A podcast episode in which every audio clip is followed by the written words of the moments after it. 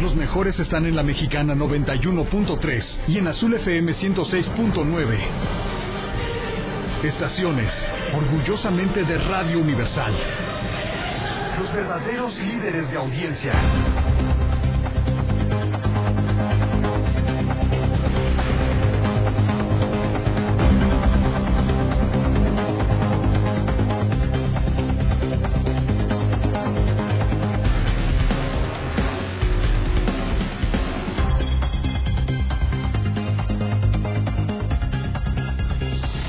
En este momento las 7 de la mañana, hora del centro de México.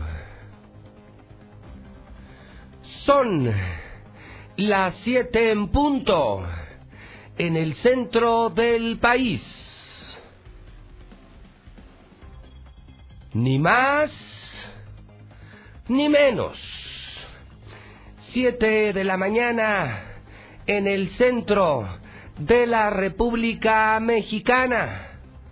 Muy buenos días, señoras y señores, auditorio de la número uno, la mexicana, la estación más escuchada. Esto es Infolínea. Bienvenidos a lo bueno.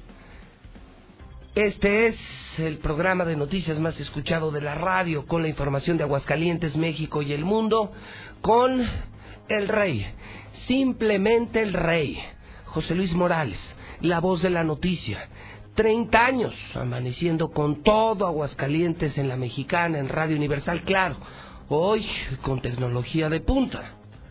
Estamos transmitiendo desde el edificio inteligente de Radio Universal viernes, bendito, bendito viernes 8 de noviembre del año 2019. Hoy arranca otro increíble evento de Radio Universal, el Auto Show 2019 somos capaces, fuimos capaces de juntar a todas las marcas, ¿sí? Todas las marcas automotrices en Plaza Arcos Campestre, a los eh, Harley, a los de NASCAR, a los autos antiguos y todas las marcas, una expo automotriz para familias gratuita, comida, bebida, autos, boletos, sedecanes, un evento increíble muy americano, solo posible, gracias a Radio Universal y gracias por supuesto a los compañeros de Stereo Rey, Estéreo Rey, la máxima dimensión del radio. Ellos organizan el Auto Show 2019 de Radio Universal, todo Radio Universal, los grandes eventos, los grandes programas, las cosas espectaculares, las cosas increíbles, las hacemos en Radio Universal, radio de primer mundo. Viernes 8 de noviembre año 2019, faltan solamente 1057 días para que termine el maldito gobierno de Martín Orozco Sandoval. 1057 días, 34 meses, 151 semanas, 91 millones, 300 mil segundos. ¡Ay, mamacita! ¡Ay, mamacita! 91 millones, 300 mil segundos para que se vaya este maldito gobernador Martín Orozco Sandoval. Cuento los días, cuento hasta los segundos. Lula Reyes, con el tema de la semana, lunes, martes, miércoles, jueves y viernes. Ahora no es la muerte, ahora no es la especulación, ahora no es el tema diplomático, ahora es Lula, el funeral de mujeres y de niños inocentes asesinados en el norte de México. Esto para que no se les olvide en este país desmemoriado, eh, con estos mexicanitos, estos hidrocálidos, que se les olvida todo, todo se les olvida, pues habrá que recordarles diario lo que pasa en este país para que no se les olvide. Comienzo contigo, Lula, porque está horrible la mañana, fuertísima la mañana. Adelante, Lula, buenos días. Gracias, Pepe, muy buenos días. Pues sí, despidieron familiares y amigos a las víctimas de este ataque. La mañana de ayer jueves se llevaron a cabo los primeros funerales de las familias Clanford y Miller en la comunidad mormona de La Mora, en Bavispe, en Sonora. Se realizó una ceremonia con acto de cuerpos presentes para despedir a la madre, Dawana Wright Ramford, y a sus dos hijos, Trevor Harvey y Rogan Jay. Algunos de los sobrevivientes iban en muletas, acompañaron el cortejo. En tanto, los menores heridos, a los que se les permitió dar el último adiós a su madre, regresarán a un hospital en Arizona para terminar de recibir tratamiento médico. Autoridades y familiares de las víctimas aseguran que el ataque sería obra de los cárteles de Juárez y Sinaloa, pero lo que piden ahora es justicia justicia. Ya les dijeron que se están disputando el control del territorio para el envío de drogas hacia los Estados Unidos y que bueno, pues ese ataque fue parte de ese pues ese control del territorio. Sin embargo, pues eh, la familia lo que quiere es justicia. Y hoy sepultan al resto de la familia. Será en el rancho, en el cementerio que está en el propio rancho de la familia Levarón en esa comunidad. Y bueno, pues a los funerales eh, también asistió la gobernadora de Sonora, Claudia Pavlovich. Fue a las 10, 15 horas de ayer cuando la gobernadora Claudia Pavlovich Arellano arribó a los servicios funerales de Dawana Ray y de sus pequeños hijos. Luego de presentar sus condolencias a los familiares, la gobernadora se retiró acompañada de los secretarios de Gobierno y Seguridad Pública. Rápidamente fue abordada ahí por los medios de comunicación locales y, y bueno, pues esto comentó, estoy con la familia Lanford y Levarón externó la mandataria ante los medios de comunicación, que había también incluso internacionales que se dieron cita en el lugar para dar cobertura de los hechos. Solamente dijo esto en silencio y se retiró acompañada de los secretarios de Gobierno y de Seguridad Pública. Pero bueno, la familia Levarón se mostró dolida con la gobernadora, porque ella llegó en helicóptero a los funerales, pero cuando mataron a la familia no estuvo en ese helicóptero, según les dijeron porque no tenían turbocina. Entonces, eh, ahora sí hubo para que la gobernadora llegara. También recaudan casi 150 mil dólares para apoyar a la familia Levarón. Una mujer de Arizona tomó la iniciativa para recaudar, recaudar fondos para apoyar en los gastos funerarios, médicos y psicológicos para las familias afectadas. Reunió 147.214 dólares que serán entregadas a la familia. Pero ¿qué está pasando en Estados Unidos? Pues pide el equiparar al narco con el terrorismo. Los cárteles actúan como Al Qaeda, afirma un republicano. Para Chip Roy, legislador por Texas, la crueldad con la que actúa la delincuencia en México no es distinta a la de extremistas islámicos, por lo que se les debe combatir con más dureza. Dijo esto luego de saber lo de la familia Levarón. En México están matando estadounidenses, señala Josh Hawley, senador republicano. El también integrante del Comité de Seguridad consideró que el ataque de lunes prueba que México no hace lo suficiente contra el crimen organizado. No vayan a México, están matando estadounidenses. Es el reporte que tenemos por ahora. Percibo, Lula, que el tema viene a menos. Periodística y humanamente no, pero mediáticamente sí. Eh, si te das cuenta ya no es el tema de la prensa nacional, ya Televisa, Azteca, Imagen ya andan en otros asuntos. Ayer andaban en la bronca del Senado, la elección de la presidenta de la Comisión Nacional de Derechos Humanos. O sea, qué impresionante, a qué velocidad va el mundo, Lula. Y qué poca memoria tenemos, especialmente los mexicanos, que se nos va volando esto. Eh, era, era un sismo, martes, miércoles, ya de los Levarón nadie habla, ya no importa, pues ya se murieron los mocosos, la familia, y pues a lo que sigue, ¿no? Gracias a Dios, eh, lo que sí percibo es que los americanos siguen presionando, ¿eh? Es lo único que creo que va a salvar el tema, porque si, si fueran indígenas mexicanitos, ya ni fuera noticia, ¿eh? Claro, incluso eh, estos eh, senadores están muy molestos y bueno, dijeron que van a hablar con el presidente Donald Trump y pues lo van a pues a insistir para que por eso o sea pues, insisto actúen. o sea va a haber presión gracias a los americanos porque Sí. aquí como que al mexicano ya le valió madre y al gobierno también viste a alguien del gobierno federal en los funerales No, no había nadie, no pues no fue nadie absolutamente y nadie. la gobernadora llegó en helicóptero cosa que le recriminan por qué no se vino por tierra como nosotros no Claro. Ah, también eso, bueno, hubo, sí hubo fuerte operativo, estaba la, la Guardia Nacional, la claro. Marina en los en los caminos, no pues pero para qué no pues ya para qué. oye y veo mira hay periódicos donde ya ni siquiera sale la nota Lula No, o sea ya ya ya se murió el tema no, de hecho La otra cosa mariposa, la, sí, la la- conseguimos en los portales americanos, que es donde están manejando esto. Qué, qué pena de país. Por eso nos siguen viendo la cara, Lula. Por eso la gente sigue votando por el PRI, por el PAN, por Morena. Por eso los políticos nos siguen viendo la cara. Y por eso nos vale madre y empeoran las cosas en el país. Porque el mexicano no exige, no tiene memoria. Se le olvida muy rápido y en los procesos electorales con una despensita y 500 varos se le olvida todo el mal que le han hecho a los políticos. Híjole. Bueno, y, y también en este caso el presidente López Obrador pues dijo que todos estos hechos de violencia, porque por ejemplo ayer en Guanajuato hubo otros 25 muertos. No, y la quema de coches en en, Ciudad León, Juárez, en en Ciudad Jalisco. Juárez, el mismo Chihuahua, Lula. Sí, sí, Ah, sí. Llevan eh, cerca de 70 muertos en tres días. Sí, entonces a esto, bueno, obviamente los periodistas le, le, le preguntan a López Obrador y dicen, no, no, pero todo esto, lo de la familia Levarón, todo esto Nada tiene que ver, ni siquiera espanta las inversiones. Por No, ejemplo, en no. Quintana Roo ya, ya van más turistas a Quintana Roo y, y bueno, pues se salió del tema con esto. Ay, qué horror. Es, es muy triste porque, mm, bueno, pues, ¿cómo se nos puede olvidar esta matanza de estos bebés, de, de Pero esta ¿cuánto? O sea, ya ni siquiera pasaba, ni una semana pasó y ya la gente anda como si nada con el tema. Sí, es- Eso le ayuda mucho a los gobiernos y a los políticos, ¿no? Porque se zafan muy rápido de los problemas. Bueno, pues, pues Lula, nosotros sí estamos para recordar a los Levarón y recordar las grandes tragedias de México. Gracias, Lula. A tus órdenes, Pepe, buenos Eh, días. Sí habló, es Claudia Pavlovich, es la gobernadora de Sonora. Eh, pocos segundos, 15, 20 segundos, esto fue lo que dijo. Después de una pérdida como esta, creo que el mejor apoyo que les puedo brindar es que se haga justicia, eh, con colaboración con todos los niveles de gobierno, por supuesto, dado que la brutalidad de este crimen y la cobardía de estos monstruos, como lo he dicho muchas veces.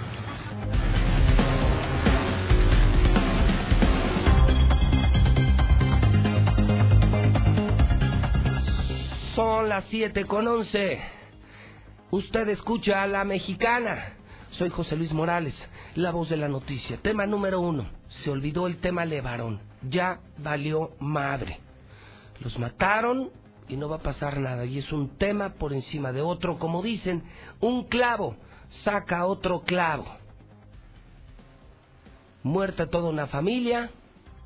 No asiste el gobierno federal. Gran pregunta. ¿Algún día sabremos quién mató a los Levarón? ¿Por qué mataron a los Levarón? ¿Será otro caso impune en México? Yo creo que sí. Yo creo que se nos va a olvidar a usted y a mí, nos va a valer madre a usted y a mí, le va a valer madre al gobierno y le aseguro, le firmo, nunca sabremos qué pasó. Lo único, eh, la única fe y luz de esperanza que veo a la distancia es la presión del gobierno de Estados Unidos. Si insisten los americanos que para eso son muy buenos, si insisten, eh, podría haber eh, alguna respuesta del gobierno mexicano. Si se les olvida, pues aquí estarán de plácemes. Así es que descansen en paz los Levarón y descanse en paz el tema. Se murió la familia Levarón y se murió el tema en los medios de comunicación. Ahora volvemos a Aguascalientes. Dejamos el tema número uno, el tema Levarón, con la gran pregunta, ¿algún día sabremos qué pasó? Y nos vamos al tema dos. Tema local, de escándalo, de escándalo. Como siempre en la mexicana, haciendo el periodismo que ningún cobarde o vendido periodista de Aguascalientes y de México se atreve a hacer. Te saludo César Rojo en la cabina de la mexicana. César, buen día. Buenos días, José Luis. A ver, déjame ver si entendí. Llevamos un año, casi un año hablando del tema del famoso pepenador. Yo creo que es el pepenador más famoso del planeta. Eh, se habló de un levantón. eh, su esposa lo denuncia. Bueno, lo denuncié yo, porque lo vi yo. Y luego llegó el video. Primero me desmienten, luego llega el video y ya el resto de la historia sabemos. Un pepenador eh, que fue desaparecido por policías ministeriales, por el comandante Rojo, hoy también muerto. Eh, sabemos que hay muchos detenidos, muchos prófugos, empezando por el director de la Policía Ministerial, René Carrillo. Eh, la semana pasada cayeron dos agentes del Ministerio Público, un hombre y una mujer. Y ayer en la mañana Rodolfo Franco reveló en la mexicana el escándalo, ¿no? O sea, el origen de todo esto y decía, es que el pepenador eh, no es cualquier pepenador, no es simplemente un pepenador.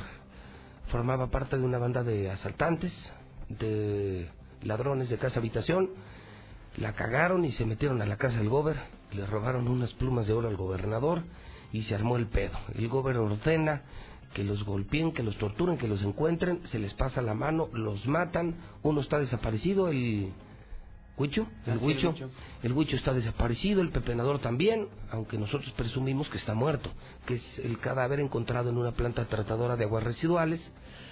Y, y bueno, el escándalo es que entonces el gobernador sí sabía lo de la desaparición forzada, que el gobernador sí está involucrado en este terrible escándalo de mafia, crimen organizado y desaparición forzada.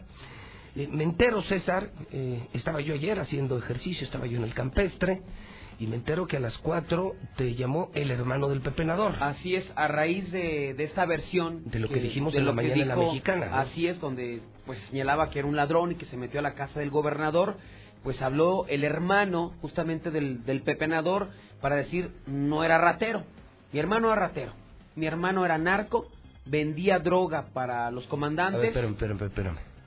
O sea, él llama para, para limpiar el nombre de su hermano. Pues para aclarar o limpiar eso, que no era ratero, que su hermano vendía droga, que por eso lo mataron, no por ratero. Ah, cabrón. A ver, el hermano del pepenador está en el teléfono porque en la entrevista dijo, quiero hablar con José Luis Morales. Él dijo, él lo dijo. Y como aquí sus deseos son órdenes y los deseos de la gente son órdenes, pues lo tenemos en el teléfono. Señor, buenos días. Buenos días. Señor, usted dijo ayer en una entrevista que quería hablar conmigo. Sí, mira, eh, es por el caso ese de mi hermano. Sí, lo primero que le quiero preguntar, si me permite, es, A ver, dime. ¿cómo sé que usted es hermano del pepenador? Porque desde que lo levantaron, yo fui el que te mandé los videos con mi cuñada. De hecho, yo fui el que estigó a mi cuñada para que me dijera con quién anduvo esos días. Ella ya me, me mostró un video, unas fotos, que yo le dije especialmente, llévaselas a José Luis, porque yo te había oído cuando diste la noticia, yo estaba trabajando en, en Terranova. Cuando yo vi la noticia, pues se me vino a la mente de volada, dije, ah, chinga, pues mi hermano vive por allí, y él ya me había platicado poco, ya habíamos tenido una conversación días antes. Entonces, cuando pasa eso, yo mando a mi cuñada contigo a que te entregue esos, esos videos, porque creo, creo parece que no te habían hecho caso del, del primer día que diste esa noticia. Ya tenía tiempo oyéndote, este, yo vivo aquí, tengo poquillo, tengo más como un año y cachito. Este, entonces ya de ahí empecé yo a investigar, a investigar, hasta ahorita hemos investigado y hemos llegado a la conclusión que sacamos de que ya se dejen de preguntar quién era ese pepenador, que mucho pinche interés con él. El interés de que lo, lo, lo desaparecieron fue por unos kilos de cristal que se robó el rojo, Carrillo, un menta 80, 80, algo así. Este, él trabajaba para ese 80, 80. Este, ese era un pinche madrina de la ministerial que entraba y salía, como su pinche casa. Cuando nosotros investigamos, este, yo le empecé a hablar a la, a la, a la ministerial y me contestaba un pinche que comandante que Pablo, que algo así. Entonces los estuve investigando y le dije, miren, pues ese era mi hermano, hijos de su pinche madre, ¿no? Que la chingada. Entonces así pasó y duré como tres, cuatro días hostigándolos, hostigándolos. Al último me decía un pinche comandante, me decía, pues ven personalmente a la ministerial para, para platicar eso y buscar a tu hermano. Yo ya tenía poquito informe de que mi hermano lo había levantado la ministerial. ¿sí? De sobre eso, haz de cuenta que empecé, empecé a, a hostigarlos por teléfono y decirles que andábamos varios de Fresnillo aquí, que se los iba a cargar la chingada. Y a cuestión de eso me estuvieron a marque y marque y ven para acá y que mira y que vamos a arreglar personalmente y que el comandante fulano quiere hablar contigo y la chingada toda que se hizo un pinche pedo. Y al momento de que ya, ya de tanto estar hable, y ahora resulta que mi hermano se le metió al pinche gobernador. Mi hermano lo traían vendiendo pinche droga. Nunca, oílo bien, nunca anduvo asaltando. Nunca anduvo marcando esas pinches casas que dicen. Esas pinches plumas de ese pinche pendejo gobernador, está pendejo el güey. Si es que, si es que él se haya metido, ¿dónde están esos pinches videos como yo te los mandé? Sí, eso es lo que yo quiero saber. ¿Para qué chingo ya está inventando tanta pinche cosa? Si ya se metieron en sus pinches broncas, que ya le salten los pendejos. Eh, pero para que sepas y tenlo bien presente, que fue por unos pinches kilos de cristal que se robaron. Nomás, y como a él, haz de cuenta que cuando yo tuve una conversación con él días antes, él vino en una camioneta robada. Así oílo bien, robada. Entonces. Entonces, su hermano, su hermano vendía droga, droga de René Carrillo. para esos cabrones. O sea, la droga se le entregaba a René Carrillo a ustedes.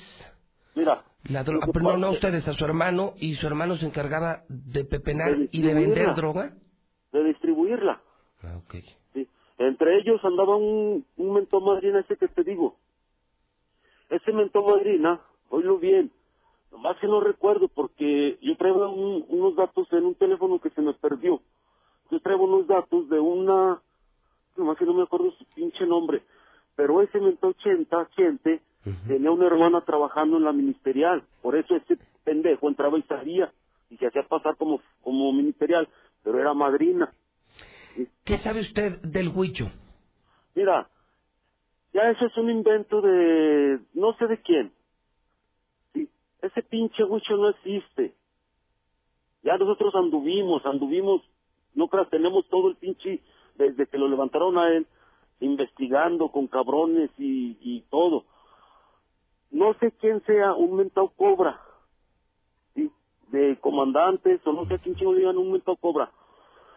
Supuestamente a ese cobra le robaron tantos kilos de cristal. ¿sí? Y de la camioneta que te estoy diciendo, que le prestaron a mi hermano, en esa camioneta supuestamente andaban esos, esos, esos kilos. Se la prestan a él, yo digo, se la prestan para, como para, como para aventarle la bronca, ¿sí? Ellos gozar de sus pinches chingaderas que se robaron, Sí. y mi hermano chingue a su madre. Dígame, dígame, ¿dónde está su hermano? No, mi hermano no lo hemos hallado. Mira, cuando te detuvieron a ti, yo fui especialmente hasta allá. Este, ese día me topé a Rojo y ya nos saludamos y yo me pasé para donde supuestamente tenían a uno que habían encontrado allá por la Nissan. Este, llegué y le dije al güey que está ahí, le dije, oye, este, soy el hermano de fulano y vengo a reconocer que un cadáver que está, que hallaron. Y el pinche pendejo me dijo, mira, este, ya le hicimos la, ADN de, de la niña que tiene con tu hermano con la señora que vino. Y le dije, "Sí, hecho, pero yo quiero verlo, o sea, yo, porque yo lo reconozco, yo lo conozco, aunque esté la calavera, esté lo que esté. No, el, total que los güeyes no me dejaron pasar. Y me dijeron que no era. Y yo ahora resulta que sí es, bueno, pues a qué chingo estamos jugando. Chingo es un pinche perro, no es un pinche muñeco para que estén con sus pinches mamadas. ¿Su cuñada dónde está? No, de eso sí, yo con ella ya no he tenido contacto. Yo ya, ya, ya, ya de plano perdimos contacto, ya también ya, ya, ya, ya de plano ya no supe ni dónde quedó ella. ¿Usted cree que su hermano está vivo o está muerto? Mira, a mi hermano lo desaparecieron. Mi hermano está muerto. Lo malo que no lo hemos hallado. Yo, yo te voy a yo, yo trabajé en gobierno. Yo he andado para arriba y para abajo, no te imaginas. Y nada, no lo encontramos, no nada, no, no. A él, a él lo entregaron, a él lo entregó el rojo con una pinche mafia, con un cártel. No sabemos qué pinche cártel fue, pero lo entregaron a un cártel. ¿Y cuál cártel? A ese pinche cártel que les daba la pinche droga a esos pendejos de comandantes.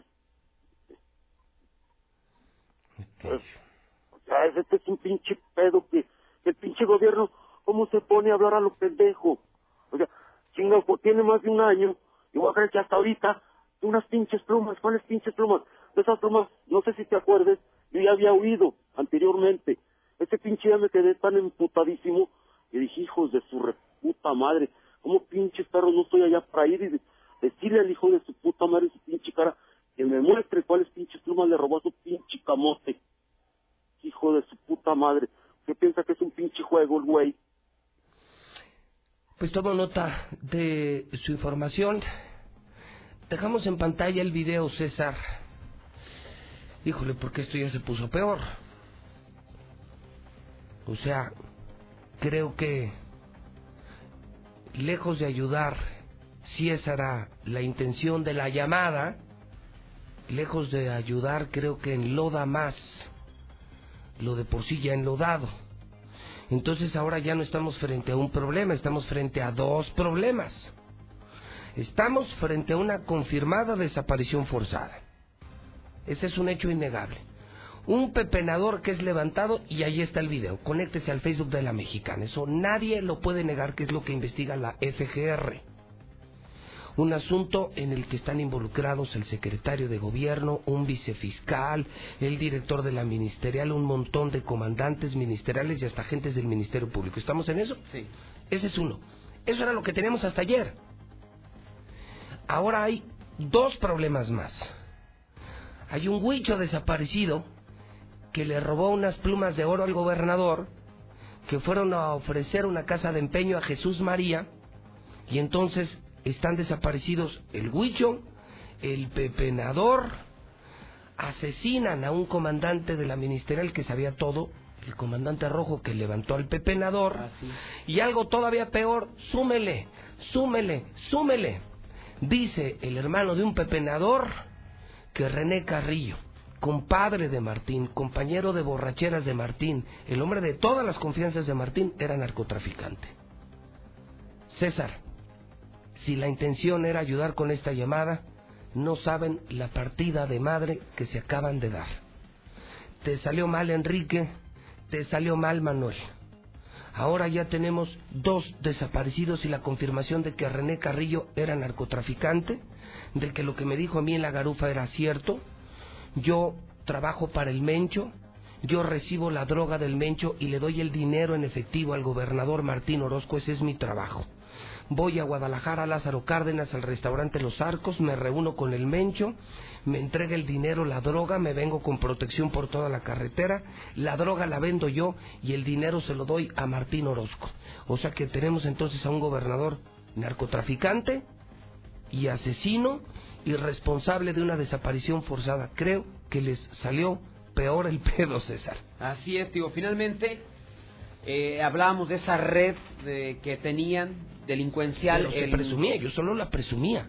Usted es lo que investigaba la FGR, pero esta es la primera declaración que obtenemos en donde ya un hermano del pepenador nos confirma que le dieron una camioneta robada y que le entregaban kilos de cristal. Para que vendiera él. ¿Pero quién se le entregaba? Él lo dijo, rojo. Puma.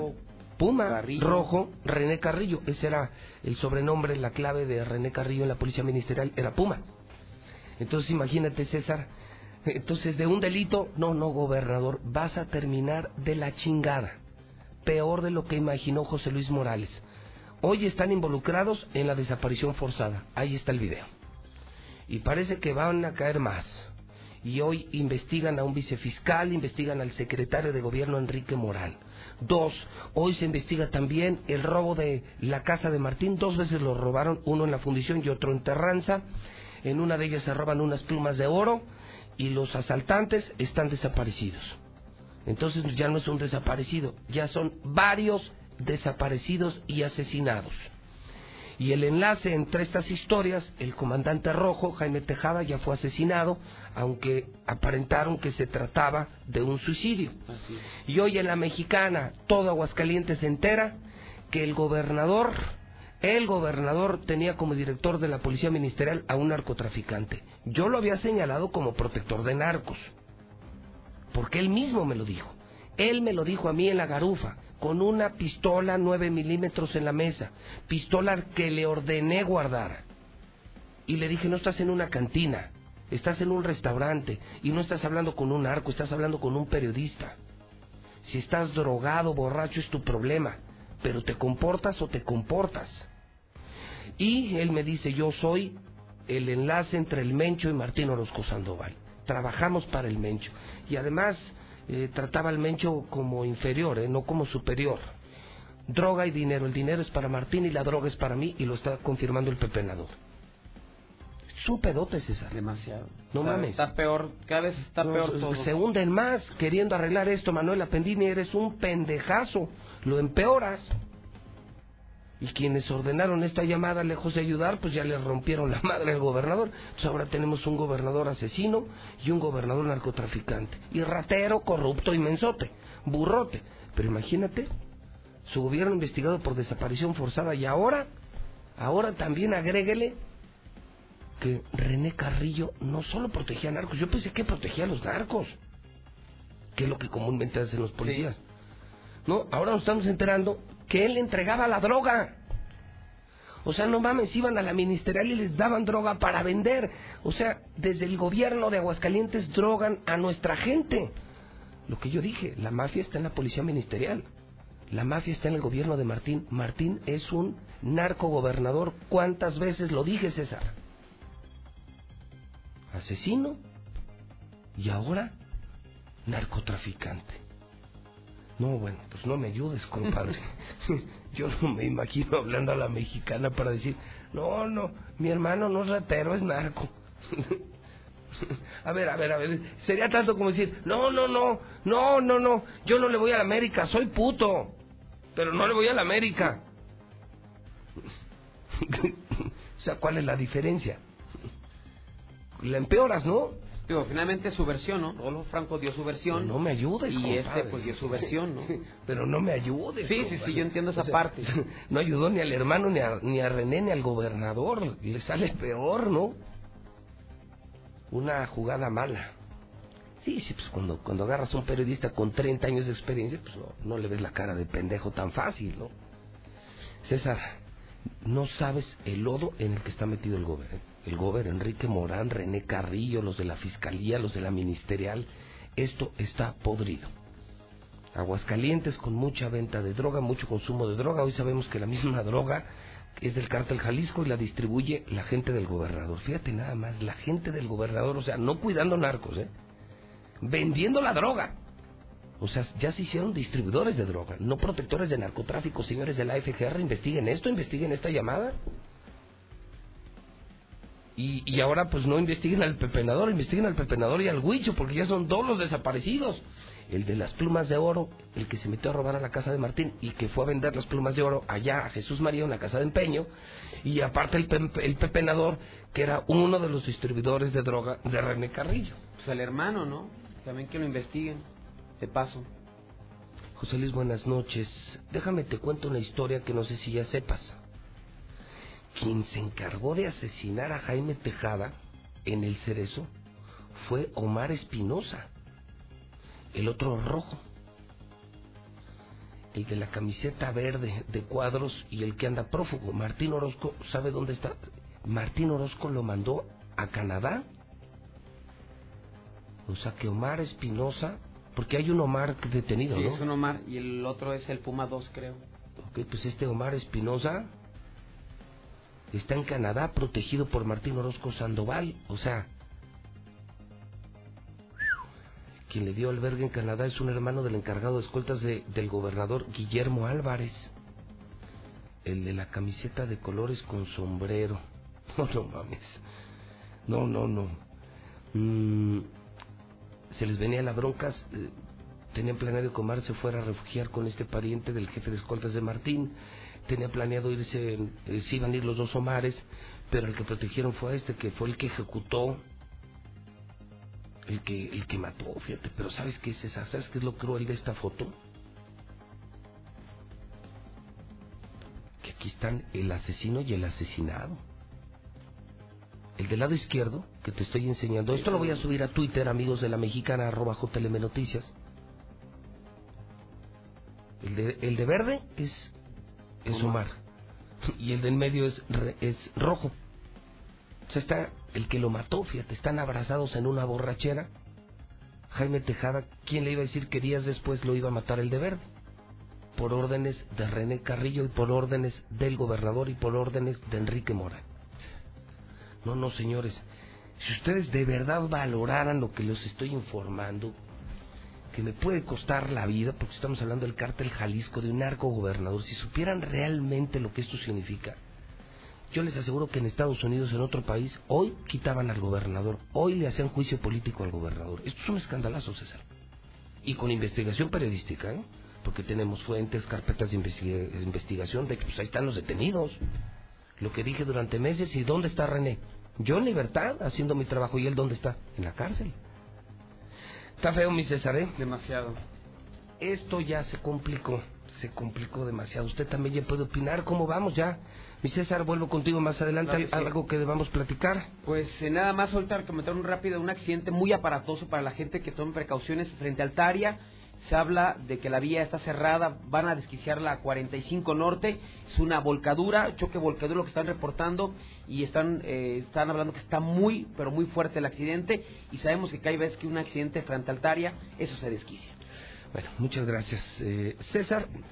Yo le prometo al público, eh, lo vamos a hacer muy rápido, mm, señor Zapata, a ver si podemos emitir muy rápido eh, este fragmento de la llamada para subirla a Twitter y junto con esta llamada luego subir eh, estas fotografías de René Carrillo, del Rojo y quienes mataron a Rojo, porque Rojo dicen que no se suicidó, que lo asesinaron en un pasillo del Cerezo. Todo esto lo voy a subir a Twitter.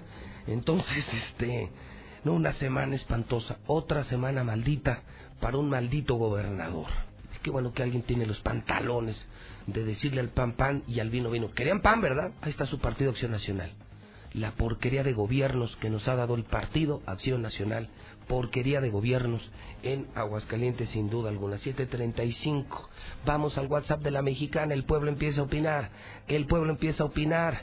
1 22 57 70. Buenos días, señor José Luis Morales, buenos días. Oye, ¿de qué partido político es esa gobernadora que llegó en helicóptero al funeral de, de esos gabachos? Fíjate, aquí, qué bueno que dejan de enterrar a nuestra familia en nuestros terrenos, aquí, en los cerros, donde tiene uno propiedades, pero no. No somos americanos, José Luis, por eso. No somos esa religión mormona que... Ahora qué pinches más. Ahora sí se quejan. ¿Y por qué cuando matan mexicanos en Estados Unidos no dicen nada? Ahí... Los niños de la guardería a veces les hizo falta apellidarse Levarón qué poca memoria. ¿Qué tal, José Luis? Buenos días. Oye, con respecto a tu pregunta de, de quién mató a los Levarón, fíjate que se está corriendo un, un rumor, una información viral en Facebook principalmente, donde explican, bueno, pues realmente los problemas que tenía la familia Levarón con las propias personas de por ahí cerca, empezando por la cuestión del agua y terminando por la cuestión de que algunos de sus integrantes en años pasados fueron asesinados o detenidos por el narcotráfico. ¿Cómo ves? Buenos días, José Luis. Eh, yo creo que lo, de los de Barón, eh, también hay, mucha gente involucrada de Estados Unidos. Aquí hay algo que no estamos viendo más profundamente. Tú dices que se olvidó, no, a lo mejor no se olvidó. Se olvidó lo de Coahuila, sí, con Humberto Moreira, se olvidó lo de tanta gente que se ha matado, niños y todo aquí en México en los años pasados, ¿sí?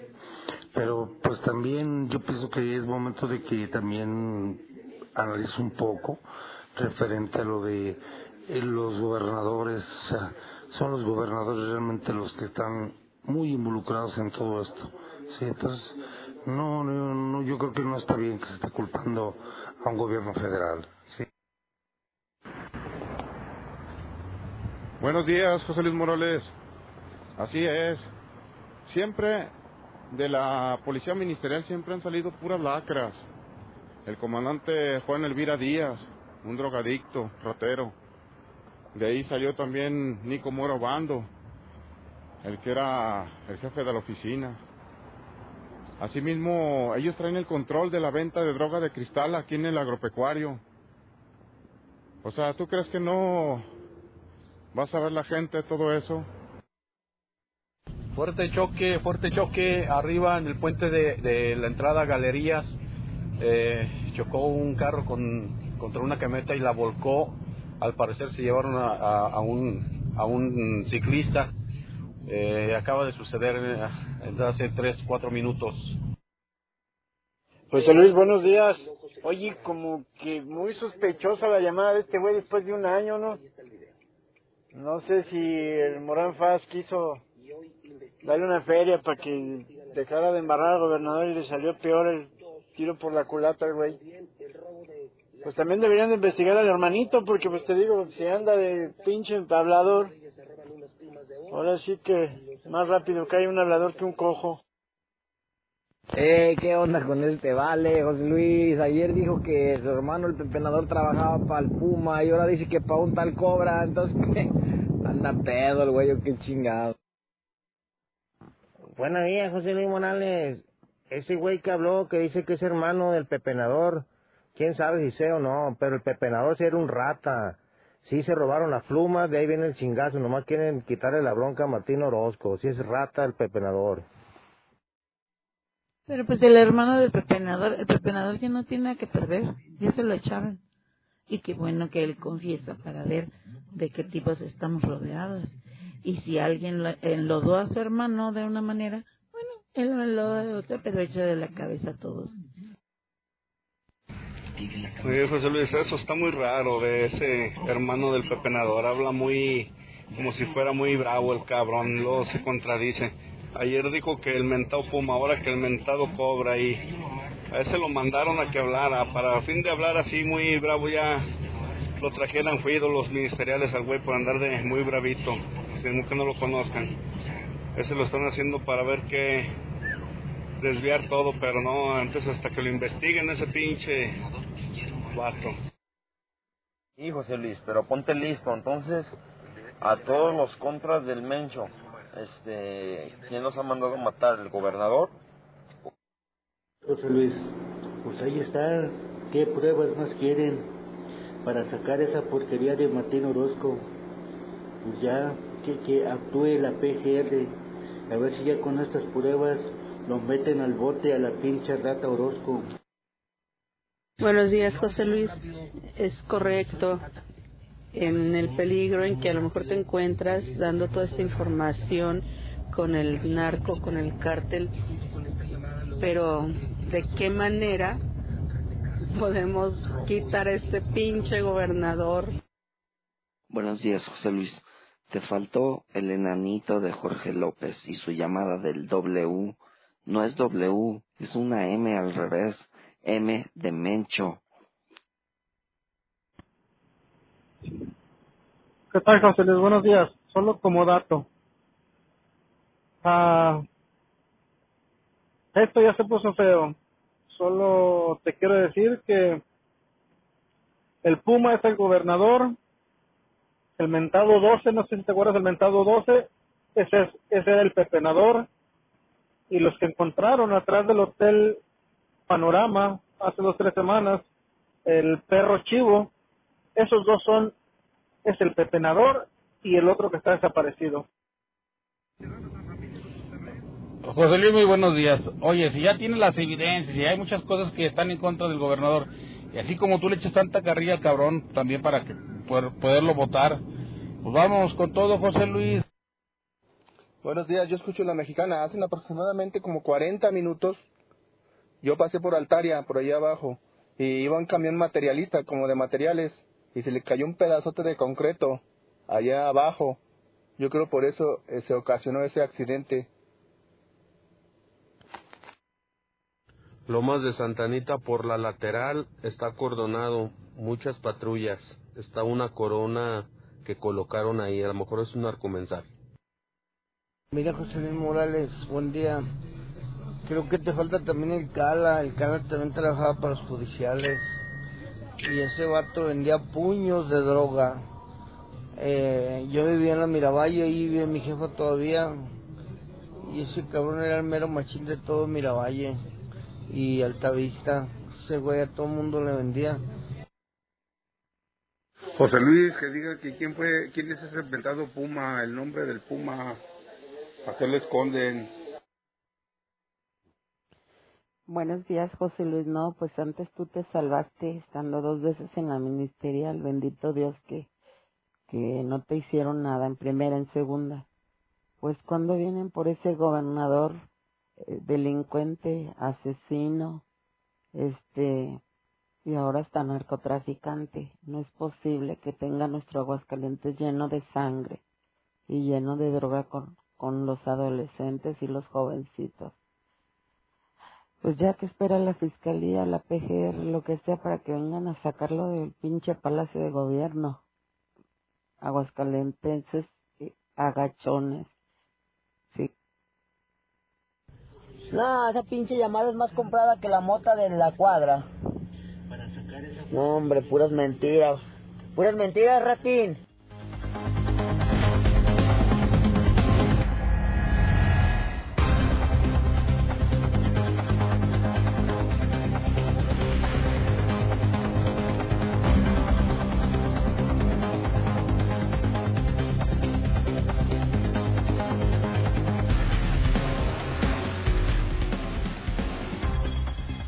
En este momento 7:45 en la mexicana.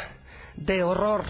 el programa de este viernes en la mexicana con José Luis Morales. Muchas cosas me escriben mientras escuchábamos al pueblo en el WhatsApp de la mexicana 1225770. Eh, José Luis, buenos días. Hace rato el hermano del pepenador te dijo que a su hermano se lo entregó Tejada a la maña. Eh, por eso eh, no saben dónde quedó. Versión que yo te comenté desde el pasado 3 de abril. Lo que sabemos es que Tejada iba acompañado en la camioneta Titán de un miembro del cártel Jalisco Nueva Generación. Después de que levantaron al pepenador, lo que descubrió José Luis Morales con el video que pasé y lo que vi, se lo entregaron al cártel Jalisco y se lo llevaron. No saben dónde quedó el cuerpo. Omar Espinosa, Pineda era el director operativo, era el otro rojo, también de las confianzas de René Carrillo,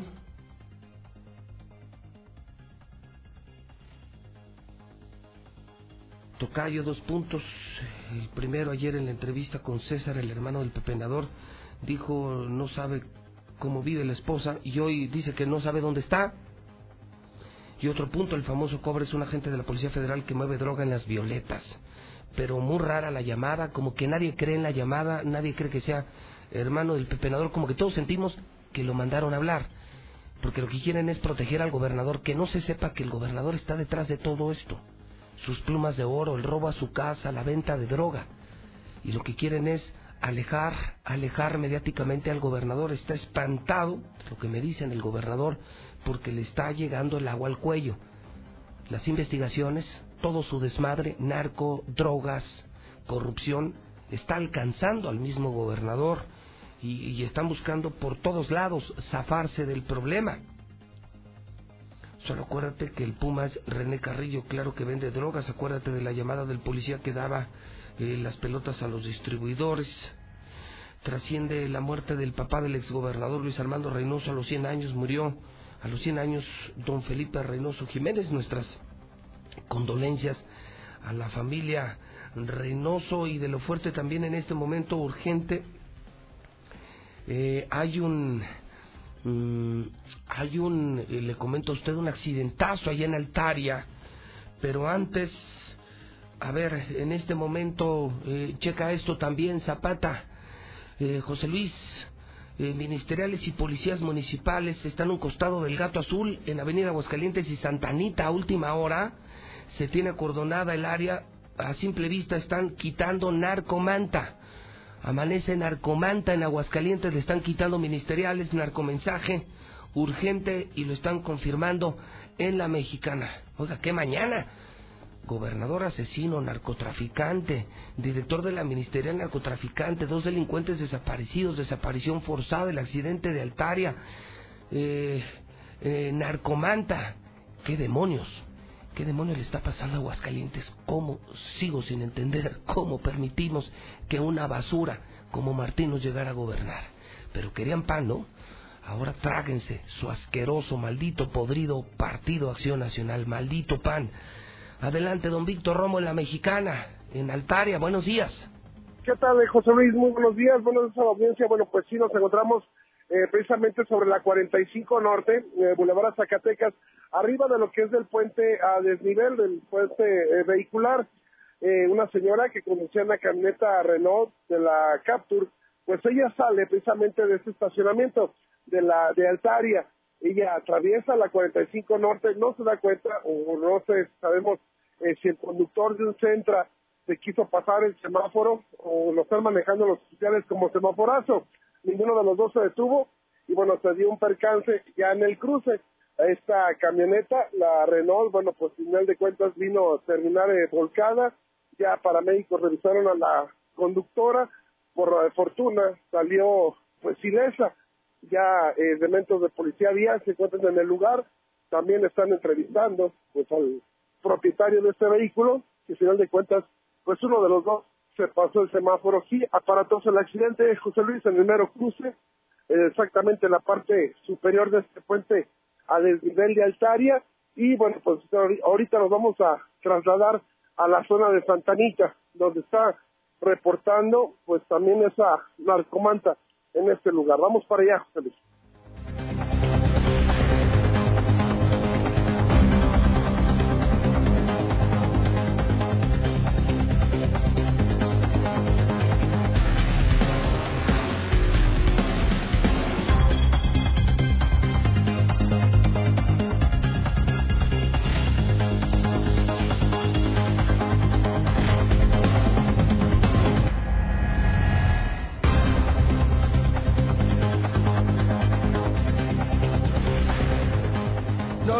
Está peor, Toño, está peor.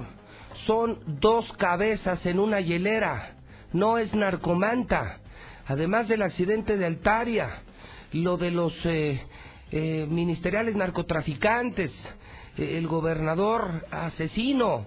estamos confirmando dos cabezas en el sitio, en una hielera. Es una locura la mexicana. Maldito Martín, maldito gobernador, pobre Aguascalientes, hijo, hijo de toda tu... Güey, que hay supuestamente hasta dos cabezas ahí en esa hilera, allá afuera del gato azul. No sé si son humanos o son de animales, amigo. ¿Tú ubicas el gato azul? Porque la verdad yo no. Esto me está llegando, me lo están filtrando. Eh, estamos hablando mucho del video del pepenador, del huicho, mm, de las plumas de oro del gobernador, eh, de la, entrevista con el hermano, muy dudosa entrevista del hermano del pepenador. Híjole. Y de pronto este accidentazo de Altaria, y de pronto estas narcomantas, y de pronto llegan estos audios, el reporte más fuerte. Eh, se lo estoy pasando como me está llegando. Les recuerdo que el WhatsApp de la mexicana es 122-5770, pero el mío es 122-0949. No contesto llamadas, jamás uso el teléfono, contesto mensajes cuando puedo. Eh, el tema social sí lo vemos directamente aquí. Luego mucha gente me escribe y pues yo tengo mucho trabajo todo el día. Salgo de la ciudad casi diario y, mis jornadas de trabajo son de muchísimas horas. Eh, lo social sí les pido eh, que lo vean aquí que vengan a Radio Universal, al edificio inteligente y mi equipo les puede ayudar mientras yo trabajo, porque tengo muchísimo trabajo.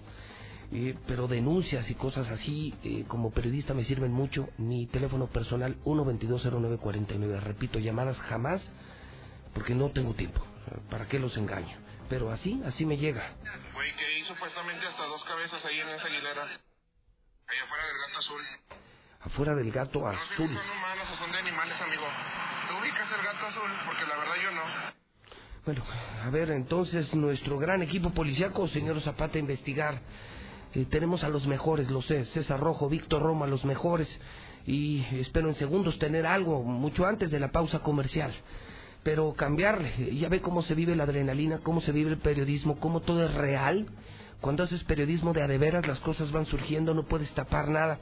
Y como yo no soy gato ni del gober, ni de ningún político, como no tengo que proteger ningún interés, como no recibo lana para callarme el hocico, puedo decir lo que se me pegue mi chingada gana. Así de fácil. Así de fácil. Así de fácil. Le sirvo al pueblo, le sirvo a México, le sirvo a la democracia. Despierto a la gente, ya que la gente decida, pero yo sí hago mi trabajo, aunque me cueste la cárcel, mi dinero, mis cuentas, auditorías y hasta la vida. Lula Reyes está en nuestro centro de operaciones. Vamos con lo importante de México y el mundo. No le cambie, no le cambie, no le cambie y no le cambie. Adelante, Lula Reyes. Buenos días. Gracias, Pepe. Buenos días. López Obrador promete a concesionarios reducir tiempos oficiales en radio y televisión. Rosario Piedra Ibarra la nueva titular de la Comisión Nacional de los Derechos Humanos. El PAN acusa fraude en esa elección de la Comisión Nacional de los Derechos Humanos. El Seguro Popular en pausa. Oirán a padres de niños con cáncer. Alcaldes irrumpen en sesión de diputados. Pararon la sesión. Exigen más presupuesto. El precandidato presidencial de Estados Unidos, Bernie Sanders, promete ayudar a los migrantes. Fuerte sismo deja al menos seis muertos y más de 300 heridos en Irán. El presidente Piñera quiere prohibir a encapuchados en Chile. Y en el México violento deja ola de violencia 25 muertos en Guanajuato en tan solo unas horas. Ejecutan a comisario y queman más vehículos en Ciudad Juárez, Chihuahua. Es un infierno. Enfrentamiento en Nuevo León deja cinco muertos. En Sonora, ataque armado deja una mujer muerta y un herido. Ataque armado deja cuatro heridos en Chetumal. En la Ciudad de México ejecutan el Draco, un narcomenudista, esto muy conocido en la colonia Morelos. De esto y más hablaremos en detalle más adelante.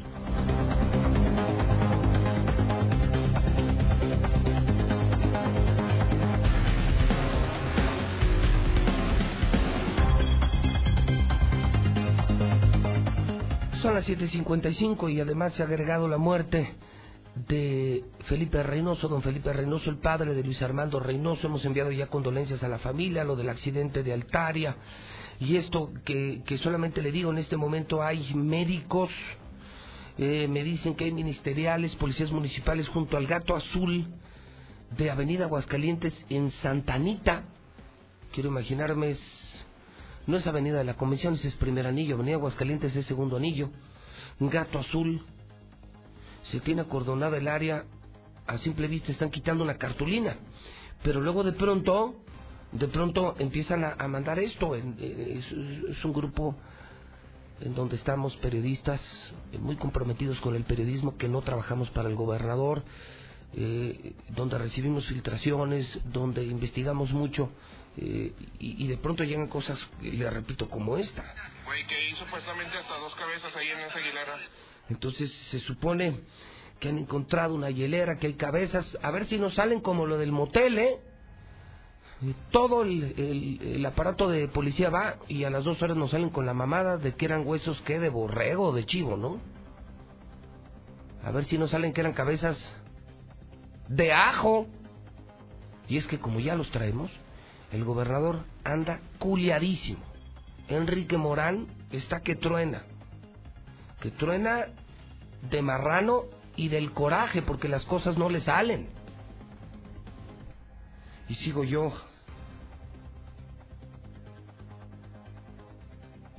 Sigo yo tratando de acercarme. Mm. José Luis, soy de Aguascalientes, vivo en otro estado. Les estaba presumiendo a varias personas de mi estado. Eh, le puse tu programa La Mexicana. Y me dice, no, pues pobre estado, ¿no? Y no, no es común. No es común que, que un periodista se atreva a hacer lo que nosotros hacemos aquí en La Mexicana. Vamos al WhatsApp. Seguimos escuchando a la gente y, trataré de no desconectarme eh, para tener en cualquier momento el reporte de esto a narcomanta o las cabezas humanas o qué carajos está pasando en este Aguascalientes que arde. El WhatsApp es 122-5770. Buenos días, José Luis. Ese que te habló no, es hermano del pepenador, ese que lo mandaron, que mandó gobierno, apuesto. ¿Qué tal, José Luis? Buenos días. Bueno, pues ahí Juan Muro ahí ya debe de proceder y trabajar o nada más está de títere o es cómplice ahí de algunas fechorías. Ahí que lo investiguen también a ese señor. Buenos días, José Luis. Yo escucho la mexicana. ¿A qué fue Martín Orozco con los ministeriales, José Luis? ¿A qué fue? Fue a comprarlos, fue a decirles que no dijeron nada, que, que guardaran silencio, porque ya está bien metido hasta el cuello. Fue a amenazarlos.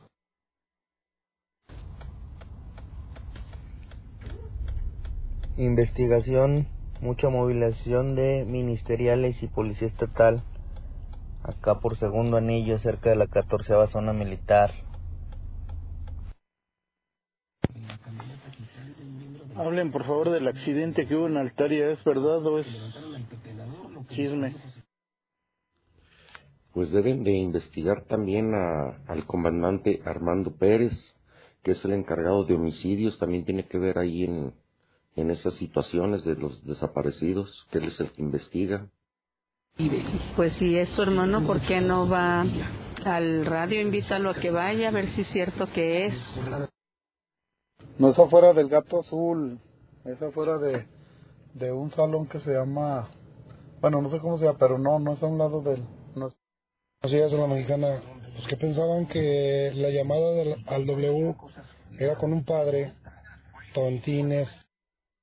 ¿Qué tal, José Luis? El Gato Azul es un prostíbulo que de hecho no sé cómo existe dentro de la ciudad, pero es un prostíbulo que está sobre segundo anillo, a unos 200 metros después del paso desnivel de segundo anillo y Alameda.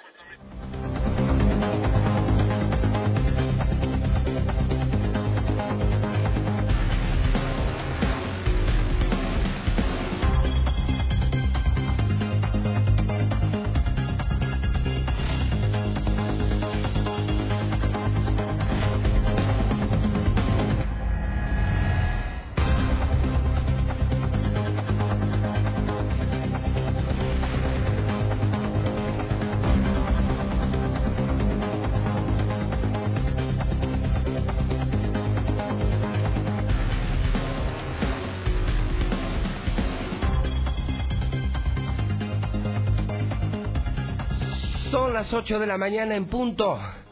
Son las ocho en punto, hora del centro de México.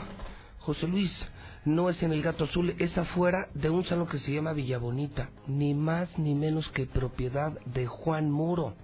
Lo que está pasando en este momento podría ser un mensaje contra el director de la Policía Ministerial de escándalo, narcogobierno, narcopolicía ministerial, unos en la cárcel, otros prófugos, otros robando casas habitación, otros vendiendo droga.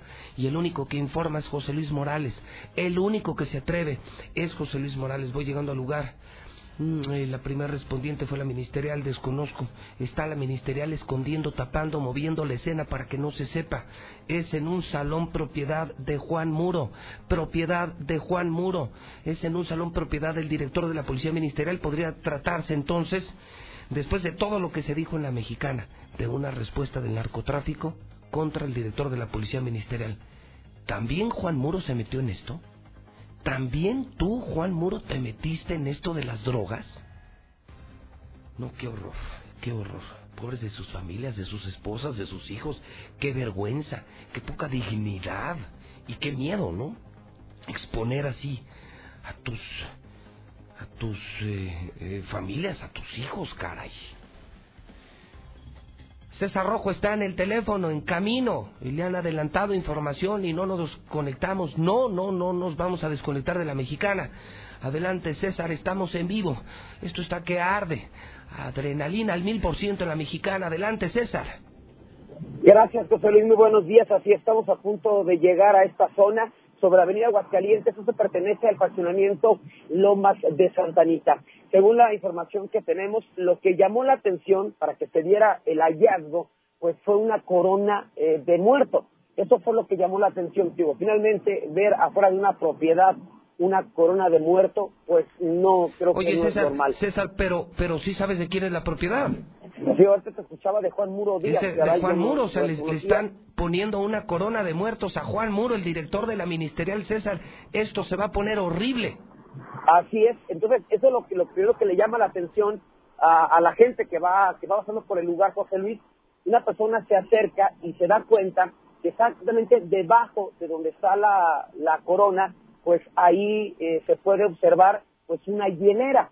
Pues al momento de, revisar la, la, misma, la misma hielera, José Luis, pues cuál va a ser la sorpresa justamente de, de las mismas eh, autoridades y la persona que, que hizo el, el macabro hallazgo pues que había aparentemente dos eh, cabezas eh, humanas y eh, a un costado pues se encontraron pues las huellas de sangre, las huellas justamente de, de violencia. Ya estamos llegando al lugar, ya llegamos José Luis, si nos permite nada más estamos Adelante, César, ¿tienes, del vehículo. Tienes el mando, César, tienes el mando del programa, no te voy a cortar, nunca lo hacemos en la mexicana, esto es prioritario y nos mantenemos en vivo contigo, platicamos, recorremos el camino contigo, caminamos contigo y escuchamos tu crónica, César. Así es, José Luis. Bueno, ya vamos caminando, Avenida Aguascalientes, casi con su cruce con Barberena, con Barberena Vega, con su cruce con Barberena Vega, eh, como eh, punto de referencia antes de llegar al Parque de la Pona. Como coincidencia, José Luis, a este momento acaba de llegar Juan Muro Díaz al, lugar. Acaba de llegar Juan Muro Díaz al sitio de donde se hizo el hallazgo en su camioneta eh, Cherokee, eh, pues en su unidad. Y el, exactamente hay un lote de autos, hay un negocio dedicado a la venta de comida, menudo para ser más exactos, y esa avenida, ese tramo de avenida Aguascalientes, hay que mencionarlo, José Luis, es eh, de tres carriles y posteriormente está la lateral. Pues exactamente sobre la misma eh, lateral de avenida Aguascalientes, pues está eh, un salón de fiestas como hacíamos referencia. En la parte de abajo está el negocio de comida y en la parte superior exactamente está un salón de fiestas y a un costado de ese salón de fiestas está una eh, pinta en color eh, café. Es un salón de una sola planta.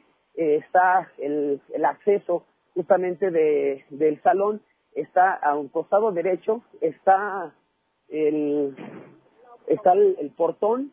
y exactamente en medio está la parte central justamente de, de la corona. Ya no están retirando el cordón de seguridad ya incluso taparon la corona José Luis, ya para la gente, estamos dando las primeras imágenes, ya taparon la, exacto, son, ahora sí que estamos de frente ya a- al salón de fiesta. Solo déjame informar que esto que estás reportando, César, lo tenemos para los que se quieran conectar en Facebook de la Mexicana. Ya Estamos en este es- momento. ya estamos arriba. Les una corona, se ve un salón de fiestas que yo no sabía. El dueño es Juan Muro, el director de la ministerial. Cuando hoy la ministerial eh, vive una de sus peores crisis por narcotráfico, crimen organizado y todo lo que ha denunciado la mexicana. Y en efecto, junto a esa corona está una hielera en la que se presume hay cabezas humanas. Son dos hieleras, César, qué horror. Es, es una corona de muertos y dos hieleras, una del lado izquierdo, otra del lado derecho, con dos cabezas humanas. Una terrible amenaza, amenaza de muerte. Al director de la Policía Ministerial, César, todo se ha cumplido, lo que hemos informado en la mexicana. Así es, eh, José Luis. De hecho, la, corona la dejaron exactamente en el acceso principal. Son dos, digamos, dos, dos cortinas en los costados, eh, en color negro, y exactamente en medio está la entrada principal. Pues ahí, en la entrada principal, es eh, donde colocaron justamente la, coro- la corona. Ya taparon eh, parte de, de la corona, el contenido que decía, y como tú lo explicabas, en los costados, eh, del lado izquierdo y del lado derecho, están dos hieleras justamente de eh, la, tienda eh, de las normalmente esas, de- Unicel que, se venden, ya nos retiraron hasta el camellón central, eh, José Luis, para que no alcancemos a, ver, ya taparon el tráfico para quitar a todos los medios de, de comunicación, pero que finalmente pues ahí están, están las, las imágenes.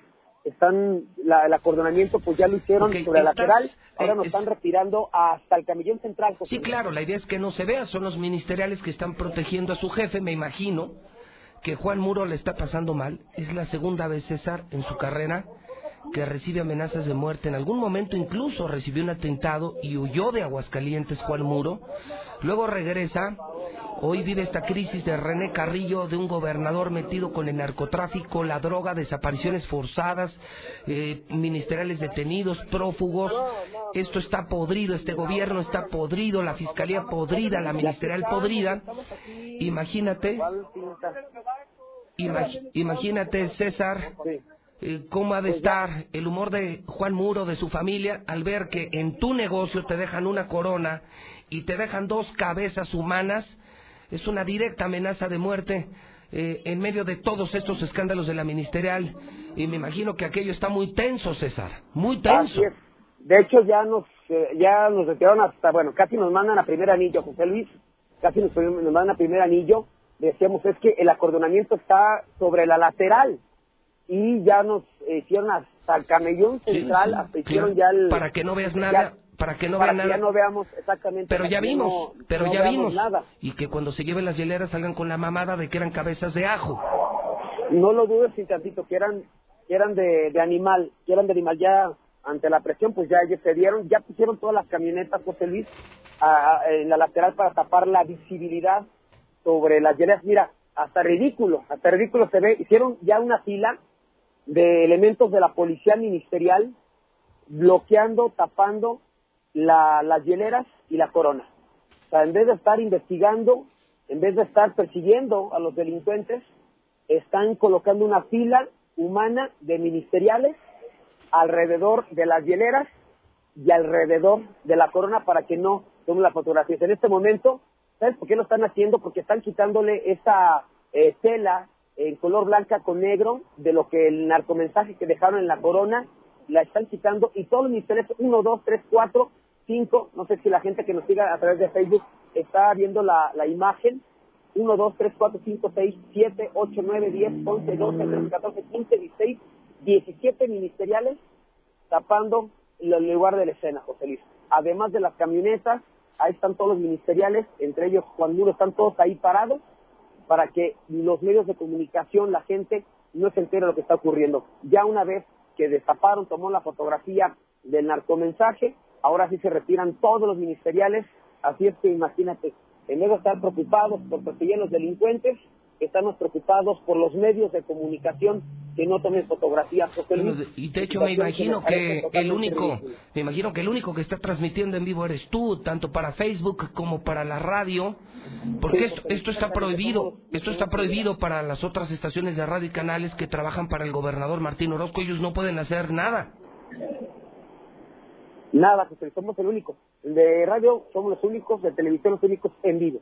No hay nadie más, más que Oye, nosotros. ¿cómo se le ve el rostro a la distancia? Juan Muro, me imagino que es la peor pesadilla. Todo lo que habíamos advertido aquí se le está cumpliendo, se les está haciendo eh, bolas, el, el engrudo, eh, mafia, droga, desapariciones, eh, prófugos, cárcel para otros. Esto está peor que nunca, lo habíamos dicho. Ni con Luis Armando ni con Carlos juntos habíamos estado tan mal en materia de seguridad. ¿Cómo se le ve el rostro a Juan Muro, César? Mira, ya este, se movieron los, los ministeriales. Esta hay una, una gorra, hay una gorra, eh, el comandante el comandante Muro, ya se, pues, ya se colocó uno de, atrás de una de, está hablando por teléfono, en este momento ya, sí, ya, lo, ya lo captamos, está hablando por teléfono, eh, está, este, ya otra voltea que estamos nosotros, una gorra en color azul, una eh, chamarra este, del mismo color y un pantalón casi unos zapatos café. Y pues él eh, tiene en su mano eh, pues de izquierda José Luis pues un teléfono celular y no deja de caminar de un lado para otro volteando este hacia hacia abajo volteando hacia donde está la corona. Pues él ahorita está en el teléfono pero digo eh, en caso de confirmarse de que de que era su propiedad pues imagínate cómo cómo debe estar el jefe policíaco no creo que el mensaje no es no es directo es clarísimo hacia él César, insisto, yo sabía muchas cosas desde que estaba en campaña Martín hace tres años. Advertí que todo esto iba a pasar. Me dijeron loco, amarillista, exagerado. Hoy que el Estado se hundió en economía, educación, salud. Hoy que se fueron las inversiones. Hoy que el Estado se encuentra horrible. Hoy que vivimos una terrible inseguridad. Suicidios, homicidios como jamás y, y, que ahora llevamos toda esta semana investigando el tema del pepenador, descubriendo que todo se origina porque se metieron a robar a la casa del gober y que luego esos rateros intentaron vender las plumas de oro del gobernador y los mataron, los desaparecieron y que también eran narcos al servicio de René Carrillo confirmado. Fíjate, el director de la ministerial, César, era el jefe de un cártel de drogas, trabajaba para el Mencho el dinero se lo daba al gobernador, él vendía la droga y, y, ahora esta clarísima amenaza de muerte contra Juan Muro. Imagínate su esposa, sus hijas. ¿Se irá otra vez Juan Muro? ¿Renunciará otra vez Juan Muro? Es la pregunta que hacemos ahora que todo está tan podrido y que el aceido está viniendo por estos malos elementos. César, esto, esto ya no me gustó, ya cabezas humanas, una corona en un negocio de Juan Muro en un salón de fiestas del director de la Policía Ministerial allá por la zona militar. César, esto está feo, ¿eh? Demasiado, José Luis. Y ahora, yo, realmente ya, ya, pusieron una camioneta de periciales, digo, ya, ya no necesidad de poner una barrera humana de ministeriales para bloquear la, la visibilidad. Ya pusieron la camioneta de periciales, ya están levantando en este momento las hieleras de, de y me imagino que obviamente en cada hielera está una cabeza. Ahora la pregunta, ¿quiénes son los, o sea, de quiénes las cabezas y dónde están los restos del cuerpo, o sea, de qué son de malandros, de quiénes son esas, esas cabezas humanas. Y obviamente pues este mensaje es clarísimo al jefe de la policía ministerial. Uh -huh. eh, cabe recordar que también hace, tú recordarás, la semana pasada dieron a conocer la captura de por lo menos 12 sicarios del cártel Jalisco Nueva Generación. Sí, claro, Entonces, claro. Pues, eh, puede venir de todos lados, de todos lados. Ya eh, Juan Muro el que está encabezando pues ahí el levantamiento de los indicios, eh, de el viendo, observando el trabajo de periciales, pero pues sí, yo creo que esta situación, conforme pasa el tiempo, creo que nos sigue sorprendiendo ya el nivel de violencia, José Luis, que se está viviendo aquí en Aguascalientes. Sí. Ya no son ahora los, los dos ejecutados en la 45, los tres ejecutados en una casa en San Pancho, ahora Corona, con mensaje, dos cabezas mano. No, bueno, imagínate qué semana. Ya Ciudad Juárez, Sinaloa. O sea, nada más imagínate la semanita, una semana en la que se descubre eh, la detención de agentes del Ministerio Público, una semana en la que además un pepenador, hermano de un pepenador, confirma que René Carrillo era narcotraficante, que desde la ministerial se vendía la droga y una semana en la que además a Juan Muro, director de la ministerial, le ponen cabezas humanas confirmadas, César, porque las eh, hieleras eh, serán trasladadas por eh, periciales y muy seguramente en unas horas nos van a salir con, con la mamada de que eran cabezas de ajo eh, o que eran restos de un chivo.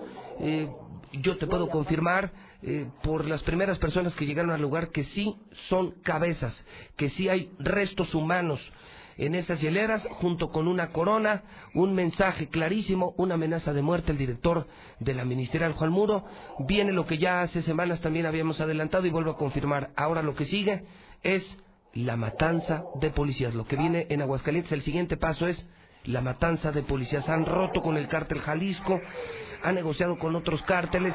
Esto se está poniendo de la meritita chingada, César. Así es, eh, la de la fregada. Ya están subiendo en este momento, José Luis, la corona la parte superior. Igual se colocaron eh, todos los elementos aquí alrededor de la camioneta de periciales para impedir la visibilidad de la corona, el mensaje que dejaron sobre la misma. La corona ya fue subida, también las hieleras. Y digo, son finalmente hieleras muy pequeñas, José Luis. O sea, sí cabe perfectamente una cabeza. De hecho, hasta la misma eh, la, misma hielera la, cerraron con, con cinta canela en las orillas para dificultar incluso hasta el momento de, de abrirla. Así que ya ahorita están reunidos toda la, gente de periciales. Eh, hay una cámara, digo, finalmente hay una cámara, eh, varias cámaras que apuntan exactamente hacia la entrada de, de- del salón de fiestas, así es que pues, seguramente hasta el mismo jefe de la policía va a observar pues quién fue el que le dejó y le montó estas cabezas en las hieleras y además esta corona con narcomensaje, José Luis. Entonces ya en este momento subieron la corona, subieron las dos hieleras con las cabezas humanas a periciales y esta parte de, de los militares están reunidos exactamente con el comandante Muro a las afueras del salón para saber pues ahora qué es lo que viene. Eh, Juan Muro sigue. Juan Muro sigue en el lugar. Sí, sí, sí, aquí está. De hecho, eh, está eh, reunido con prácticamente ce- cerca de todos los ministeriales. Ahí están todos reunidos eh, a la entrada de este salón de fiestas que se llama Villa Bonita. Villa Bonita es el nombre del salón de fiestas, aparentemente propiedad. Ahorita hay como una pequeña jardinera a la entrada de, de- del, del salón, que es lo que continúa revisando periciales, pero así contenía todavía Juan Muro en el lugar de los hechos. Eh, De acuerdo a sus antecedentes, César, no de acuerdo a sus antecedentes, no dudo teniendo familia y, y siendo un hombre limpio, ¿eh? eh, César, eh, no dudo que renuncie en las próximas horas, lo que yo le he recomendado al fiscal, lo que les he recomendado a quienes están limpios, muy pocos están limpios, yo creo que la ministerial está podrida, pocos como Juan Muro que están limpios, eh, pero creo que el paquete es demasiado grande para ellos. Eh, yo lo digo y lo repito, si yo fuera el fiscal o si fuera Juan Muro, ya hubiera renunciado. O de plano limpio esa porquería, creo que se ve muy complicado, o mejor me voy porque si empezamos por el gobernador que está metido hasta el cuello en la mafia, en la corrupción y en tantas cosas, yo no veo cómo, cómo alguien inferior pueda limpiar la ministerial, la fiscalía. Lo mejor es irte porque si no me imagino, César, los días de Juan Muro están contados. Ya alguna vez, acuérdate que intentaron matarlo, eh, creo que incluso hasta le, le dispararon, ¿no, César? Bueno, bueno. ¿No recuerdas, César, aquel atentado de Juan Muro que incluso hasta brincó un camellón? Creo que hasta le dieron en, una de las nalgas, ¿no? Así es, no, él, ese ataque sutil, eso fue sobre Avenida Aguascalientes, ah, no, esa avenida Convención frente al Jesús Naranjo, se les iba en su camioneta, lo atacan, brinca el camellón central y logra eh, salvar su vida. Y al día siguiente, lo recuerdo perfectamente porque acudió con una entrevista con, contigo. Eh, acudió a la entrevista, habló de su atentado en el estudio y a partir de ese momento Juan Muno Díaz, digamos, desapareció de Aguascalientes hasta ahora, hace cuestión de meses, cuando se incorporó la Policía Estatal, ahora cuando se da eh, el asunto de René Perrillo, él toma las riendas de la Policía Ministerial, pero pues sí, ya él, de alguna ocasión, ya en una ocasión sufrió el atentado, y ahora, pero creo que en esta ocasión creo que es hasta más grave, José Luis. Ya dejárselo en su propiedad, dejarse ya directamente dos cabezas humanas, creo que sí, esto ya es una advertencia clarísima y habrá que esperar cuál es la decisión del jefe policial. Hijo de la... No, no, no manches. qué pena que todo lo que advertimos en la mexicana, desde la campaña, ¿eh? porque no es de ahora, desde la campaña, cuando era candidato Martín, yo le decía a la gente, no vayan a votar por este señor, es travieso, se junta con mañosos, le gusta la lana, es ratero, tiene órdenes de aprehensión, es mala leche, es traidor, es eh, culo, eh, es un, un mal hombre, es una basura. Mira nada más cómo estamos a los tres años. Ni con Luis Armando estábamos tan mal, César, repito. Entonces te voy a dejar por unos instantes y volveremos en vivo al lugar de los hechos. Eh, nadie lo está haciendo. César, vuelvo contigo en unos instantes. Creo que sí, José Luis, buenos días. No, bueno, bueno. A ver, entonces díganme, ¿soy el exagerado? Los indicadores de inversiones nos hundieron. Los indicadores de crecimiento económico se hundieron. La educación, la salud, la corrupción, terrible. Y ahí está la inseguridad. El jefe de la ministerial en el bote, los comandantes prófugos, hoy se confirma que son narcos. El gober metido en broncas de desaparición forzada, le roban plumas de oro, matan a los responsables. Eh, su compadre y compañero de parranda está en la cárcel, es narco a su jefe policial le dejan cabezas humanas con una corona, hay matanzas diario, como nunca en la historia ejecutados en Aguascalientes, cada año peor, los suicidios en récord, homicidios en récord, la droga como nunca en Aguascalientes, tanto para ricos como para pobres, mucha cocaína, muchas tachas y muchísimo cristal. Es un estado podrido, un estado fallido, tenemos a un desgobernador. Ya por fin me van a hacer caso o todavía no. Ya por fin, ya, les van a quitar la venda de los ojos panistas doble moral, panistas pésimos gobernantes. Ya por fin va a aprender el pueblo quiénes son estos panistas, esta basura de Martín y toda su gente. ¡Qué horror! Que Dios nos libre, porque esta guerra ha comenzado. La guerra ha comenzado. La guerra oficialmente ha comenzado. Y toda la historia se desarrollará, por supuesto, en la mexicana, con el rey. José Luis Morales. Porque los otros o le sacan o están comprados. O sea que no habrá manera. En ninguna estación, en ningún canal. Hoy más que nunca obligado a escuchar a José Luis Morales y escuchar la mexicana 91.3 FM. Son las 8 de la mañana, 22 minutos, 8 con 22, las 8.22 en el centro del país. El evento automotriz más grande de toda América Latina.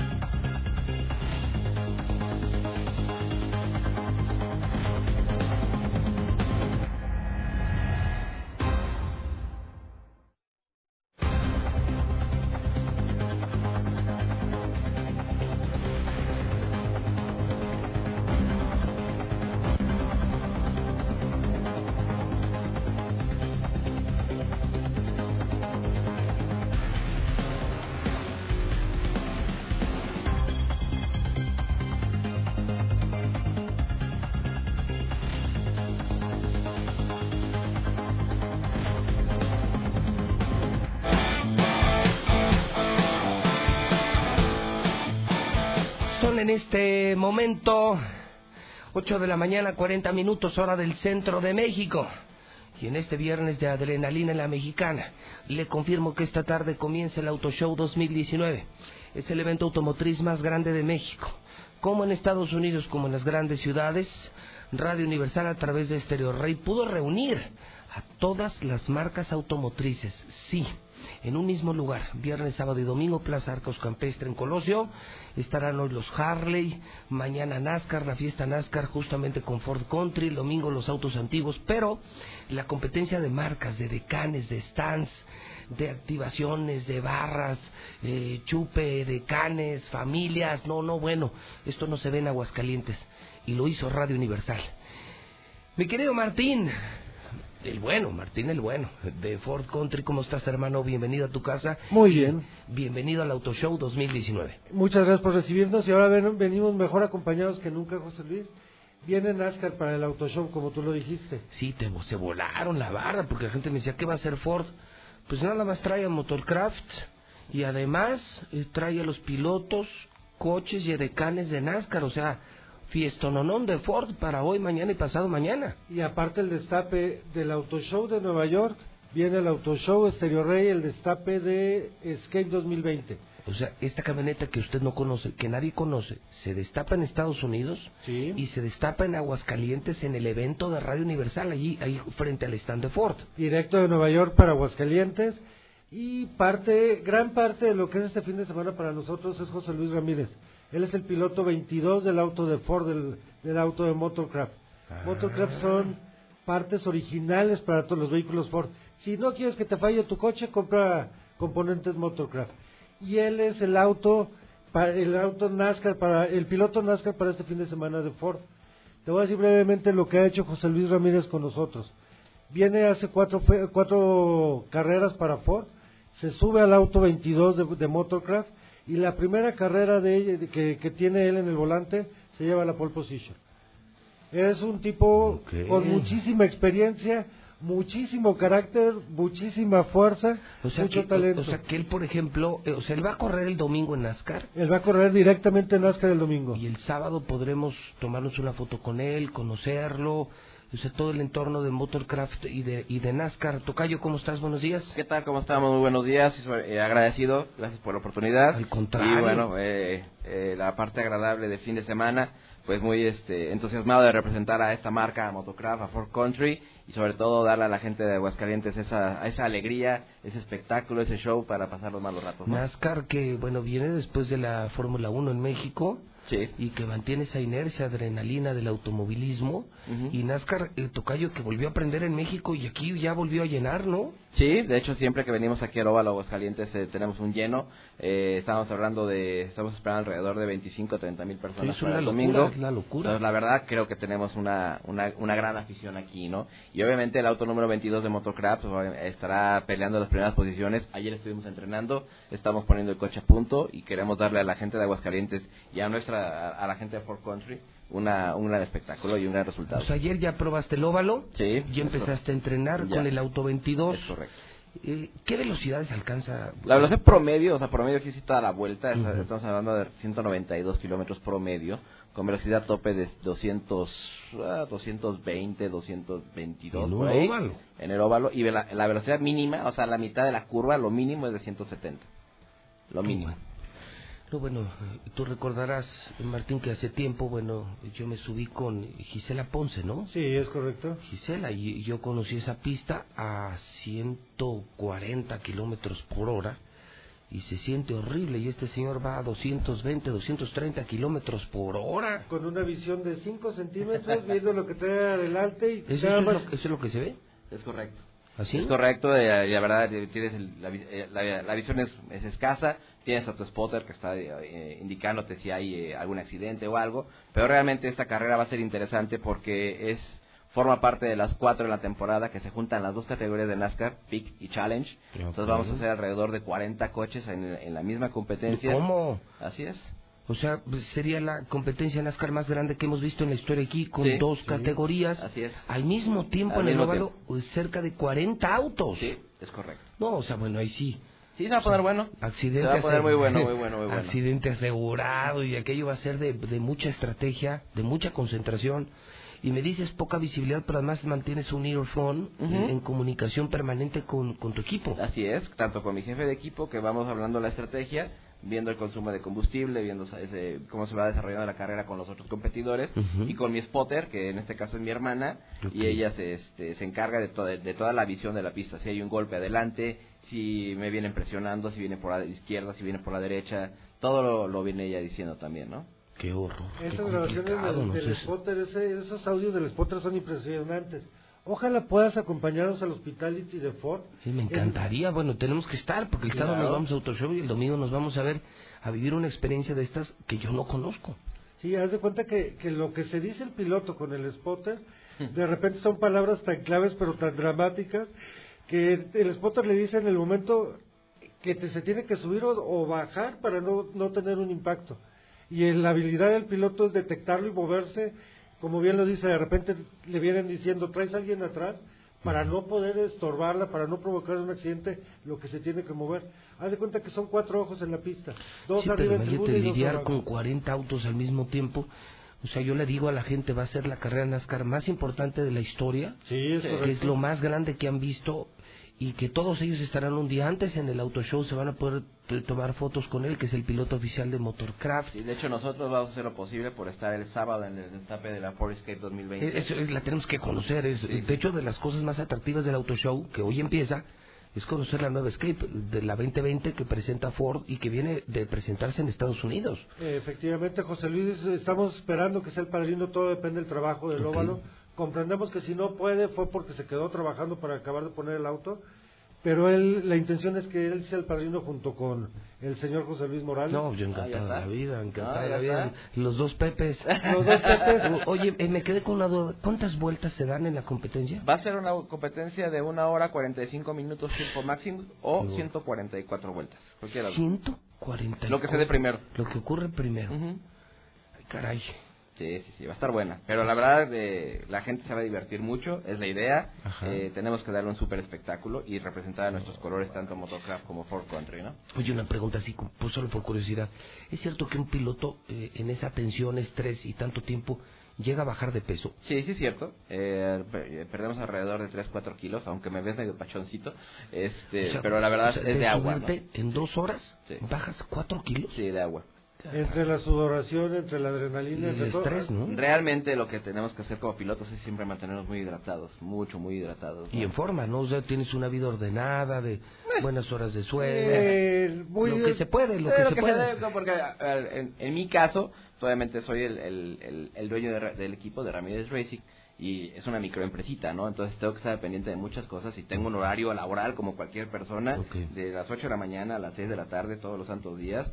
Estoy al pendiente de la preparación del coche, de las refacciones del coche, de la gente que trabaja en ese coche. Eh, todo es, es...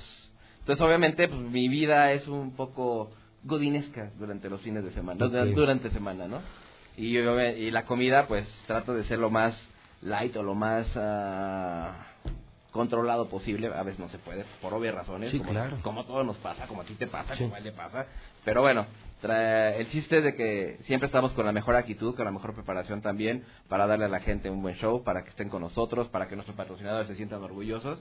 Y bueno, eh, y sobre todo que gente como tú realmente representa eh, la- el entusiasmo de la gente de hidrocálida, ¿no? Y hay un punto Sí. muy importante que no se había tocado, José Luis, nada si me permite rápido tocarlo. La mexicana, tú en particular, están de la mano con la, la actividad social. Ford Country, a ti te consta que de repente tratamos de tener muchas actividades del índole, del índole social. Motorcraft y José Luis Ramírez van a estar con alguien que conoces, que ya recibiste aquí en la, en la cabina, con Chuy. Ah, claro. Con Chuy, Claro. de hecho me estaba solicitando José Luis, ellos van a tener contacto eh, hoy, el día de hoy con él. Mañana vamos a hacer todo lo posible si sus médicos lo permiten y la logística de la organización de NASCAR lo permite, llevarlo al tráiler de José Luis Ramírez para que Ah, viva sería maravilloso. Sí. la Sí, la verdad es que experiencia. sí. Vamos a hacer todo lo posible porque eso suceda y que obviamente eh, es, es lo mínimo que podemos hacer, ¿no? Nunca se le va a olvidar. Nunca se le va a olvidar. Claro, conozco los proyectos de las escuelas Ford y tantas cosas que han hecho. Bueno, entonces volvemos. Fiesta, viernes, sábado y domingo. Mañana nos vemos en Plaza Arcos, porque mañana es la fiesta NASCAR, el Fan Fest, con todos los regalos, va a haber un chorro de boletos. Y Oye, vamos, tenemos- regalos, Ah, mira. señor Ramírez haga nos el honor. El detallazo. Oye, este es para que me la pongan en el auto show. Para eh. que ya te ambientes y ya vayas completamente con el fin de semana racing. Y, y bueno, pues ya soy parte de entonces de, del, del grupo, team. del team de Ford, de Motorcraft y, y gracias, aprecio mucho Tocayo. No, hombre, nada que agradecer. Mucho pues, gusto. entre esto y mucho más habrá mañana. Va a ser el mejor auto show que hemos hecho, mi querido Martín. Creo que hay una competencia marcas fuerte, destape, Qué bueno. descuentos, bonos, porque gana la gente. Un evento gratuito, decíamos, muy gringo. Va a haber música, barbecue, eh, pizza, chupe. Vas con tu familia, no pagas ni un quinto. Recorres todas las marcas, te llevas premios, regalos. Eh, el fin de semana prevé tener un clima muy agradable, Sí. 27, 28, Ya rico. calorcito muy agradable, entonces pues son de las cosas buenas y yo lo que quiero hacer invitar al público, pero sobre todo públicamente agradecerles a ustedes la confianza. Agradecerle a Ford que por tercer año consecutivo entra al Auto Show.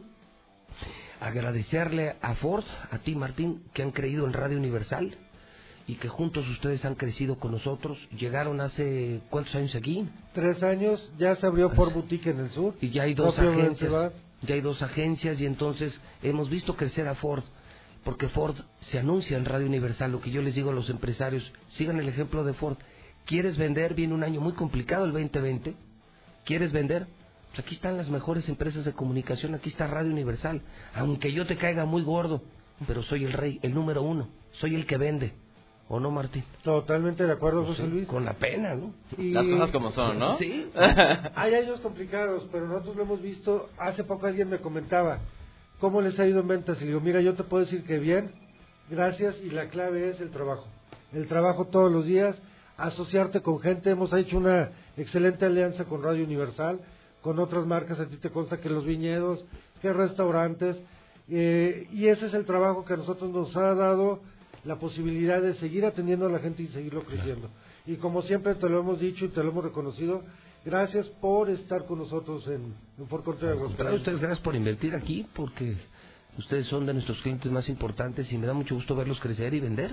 Y- Que finalmente eso vinieron, a generar Eh, empleos y a generar riqueza, y lo han logrado porque lo hacen muy bien y porque se anuncian en radio universales.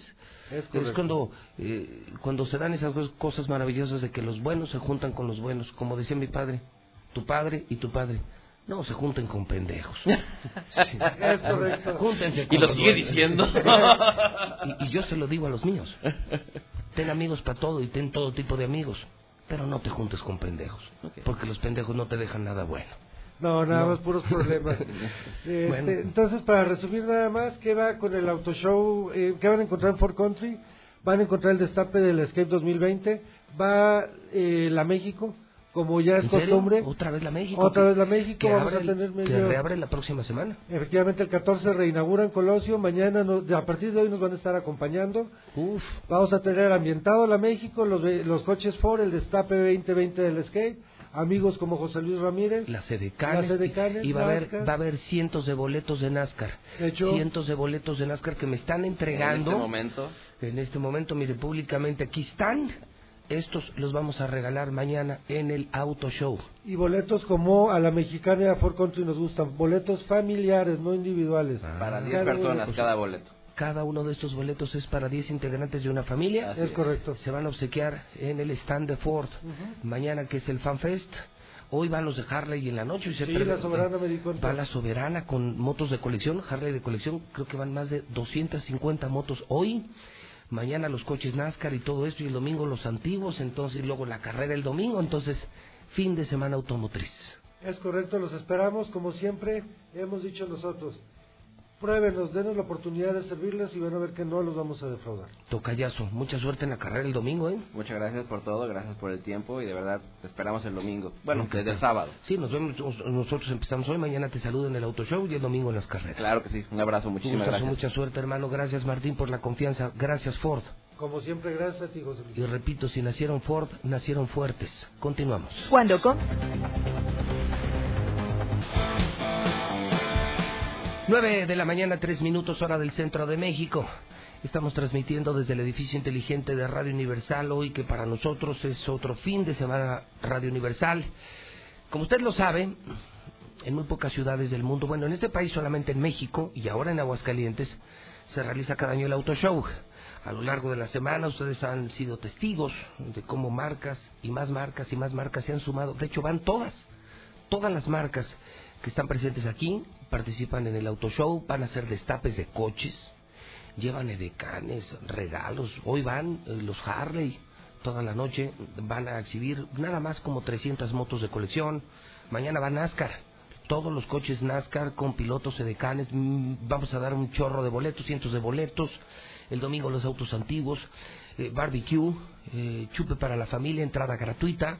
O sea, es para que vayas con tu familia a un centro comercial, Plaza Arcos Campestre, puedas comer, puedas cenar, pasar una tarde, tomarte fotografías, ganar, tatuajes, simuladores. No, no, bueno, es increíble la competencia entre las marcas. Es la primera vez que los vas a ver face to face, frente a frente. ¿Y qué cree? Le voy a anunciar que también Renault, no es posible, es que no faltó una marca. fíjese lo que es, cuando uno trabaja, las cosas sí se dan. Esta fue una idea, un sueño en Radio Universal y lo logramos. Así como las carreras EXA, bueno, acabamos de tener una en Altaria muy exitosa. Ahora vamos al auto show y le agradezco mucho a Fabiola Quiñones y Axel Banda de Renault que nos acompañen y confirmen la presencia de una de las marcas más importantes que también tiene dos agencias aquí. Fabiola Axel, ¿cómo están? Bienvenidos a su casa, buen día. Buenos días. ¿Todo bien? Renault se suma al auto show. Así es. Renault va a estar ahí participando con ustedes en el gran evento en Plaza Arcos. Y la idea es que vayan, se diviertan y al mismo tiempo pues se lleven su auto con, con preferencias por estar en el auto show.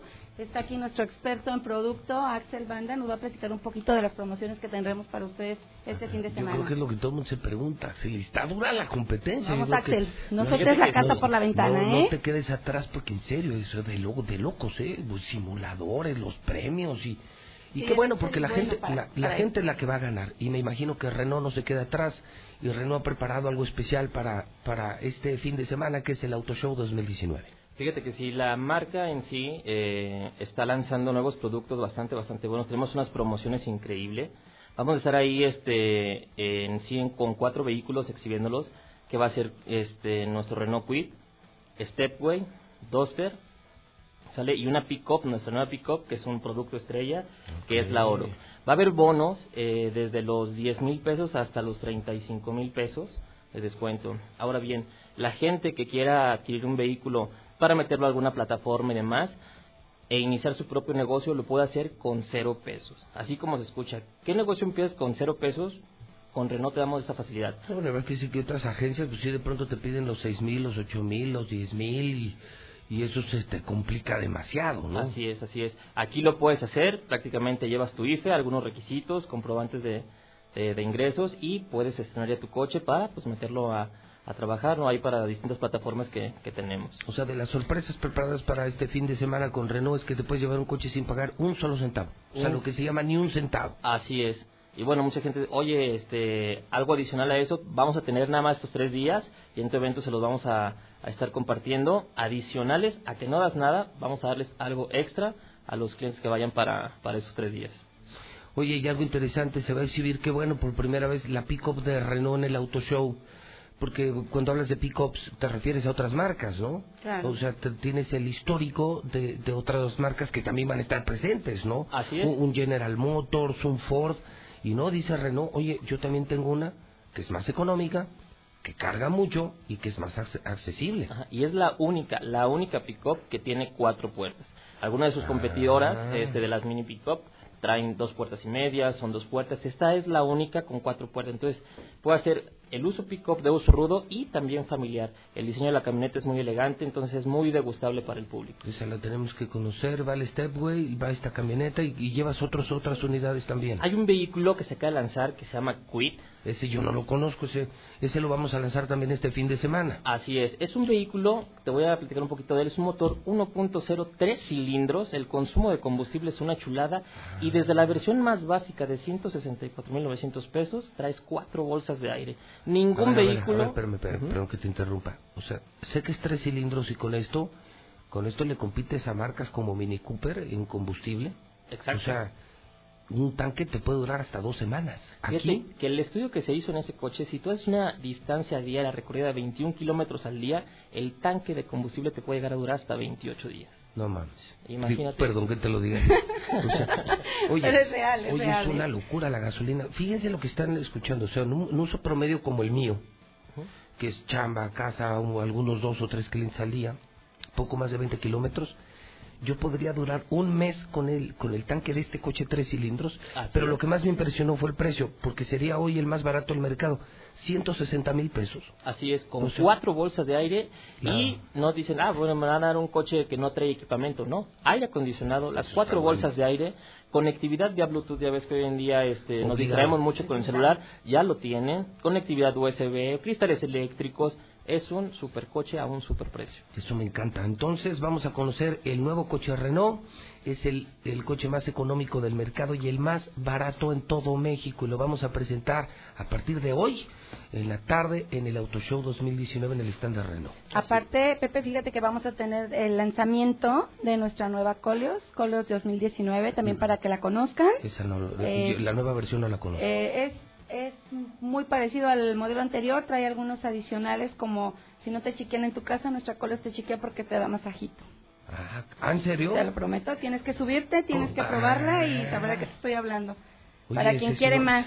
¿Coche con masaje? Con masaje. Con masaje integrado, ¿eh? Y en el costo, eso se lo vamos a dar gratis. Es la Colios. La Colios. Sí, y esa camioneta, pues, fíjate, yo cuando la vi, la vi eh, sobre todo el sistema de iluminación externo, por dentro está preciosa. Yo decía, esta camioneta, porque además tiene un precio muy competitivo, eh, eh, eh, le puede pegar a Cherokee, por ejemplo. No, es que te da más Y- por tu dinero. Y está, Te sí, te da muchísimo más, es mucho más accesible y es una buena competencia para una Cherokee. eh, y ya la vi circulando mucho aquí. Pero ahora, si se acercan al stand de Renault, pregunten por eso, oiga, tienen aquí una camioneta, está padrísima, es nuevo modelo y, y que el- tiene masaje. Claro. No manches. No, pues entonces está, pues, sí se antoja manejar. ¿no? Y aparte carro. manejo increíble de Sí, lo sé, ya la mane- Ah, eso ya la sabe manejé. de qué Y- estamos hablando. Sí, claro. Digo, yo este, soy viva experiencia en eso, traigo una. ¿Ah, sí? Eh, pero sí es una, una, una chulada. También eh, dentro de las camionetas que tenemos, la, nuestra camioneta Duster, es una de las camionetas que te la puedes llevar a precio de un sedán. O sea, es tan este, económica que ya escalas al modelo de una SUV, pero con el costo de lo que pagas por un sedán.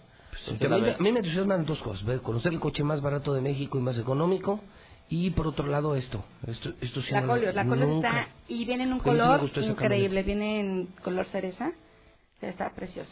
Fíjate, este el- color es nuevo. El año pasado ustedes exhibieron una, una que era de noche negra y de día era como... La Minuit. esa. Era una edición especial, ya. Yo sé, ya se ve. solo fueron 500 unidades a nivel nacional de, y de pues día, volaron. De día tenía un color y de noche era De negra. noche se veía negra, Sí. como como antracita o algo Sí, así, y de día se veía morada. En. Morada, exacto, sí está, no, no. Crea una piel espectacular, crea una piel tipo napa, increíble, muy bonita, pero bueno, Pues yo, está padrísima. yo al ratito los saludo en el auto show, al ratito nos vemos porque empezamos en la tarde.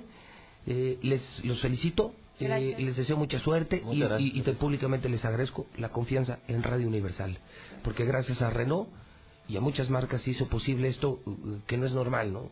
Que los competidores, las marcas competidoras acepten competir en el mismo lugar a un metro de distancia y demostrar quién es quién. Renault va a demostrar que son los mejores. Claro, y ahí los vamos a estar chequeando. Esa es la idea, viernes, sábado y domingo. Perfecto. Gracias, es. Esta es su casa, mi querida Fabiola Quiñones, mi querido Axel Banda, Renault, bienvenidos al Auto Show 2019, un evento de Radio Universal, y gracias por invertir con nosotros, y gracias por creer en nosotros. Muchas gracias, los- esperamos ahí. Buen día, así los esperamos. Seguimos. Ven a Subur.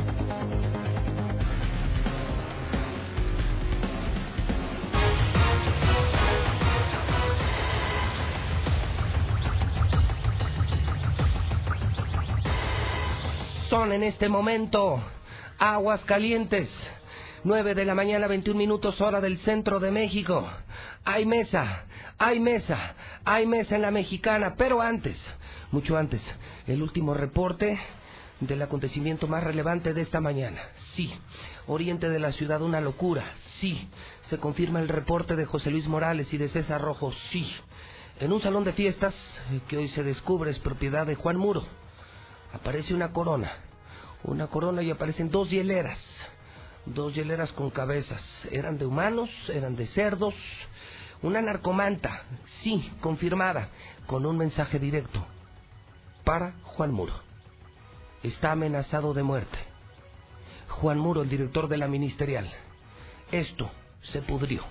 César Rojo ha regresado después de cubrir el acontecimiento y de haber logrado imágenes exclusivas, César, porque después de que llegaste, tapan, Pero tap- rapidísimo, se los taparon todo y se lo llevaron todo rapidísimo. Quitaron la manta, taparon la corona. Es que fíjate, era dos, fueron dos mm, mensajes los que dejaron. Ajá. Eh, dejaron en ahí de en las imágenes ya lo habían quitado porque lo primero que pusieron, mira, es el Ah, original, ¿cómo es una cartulina Pegada a la puerta del pegada a la puerta.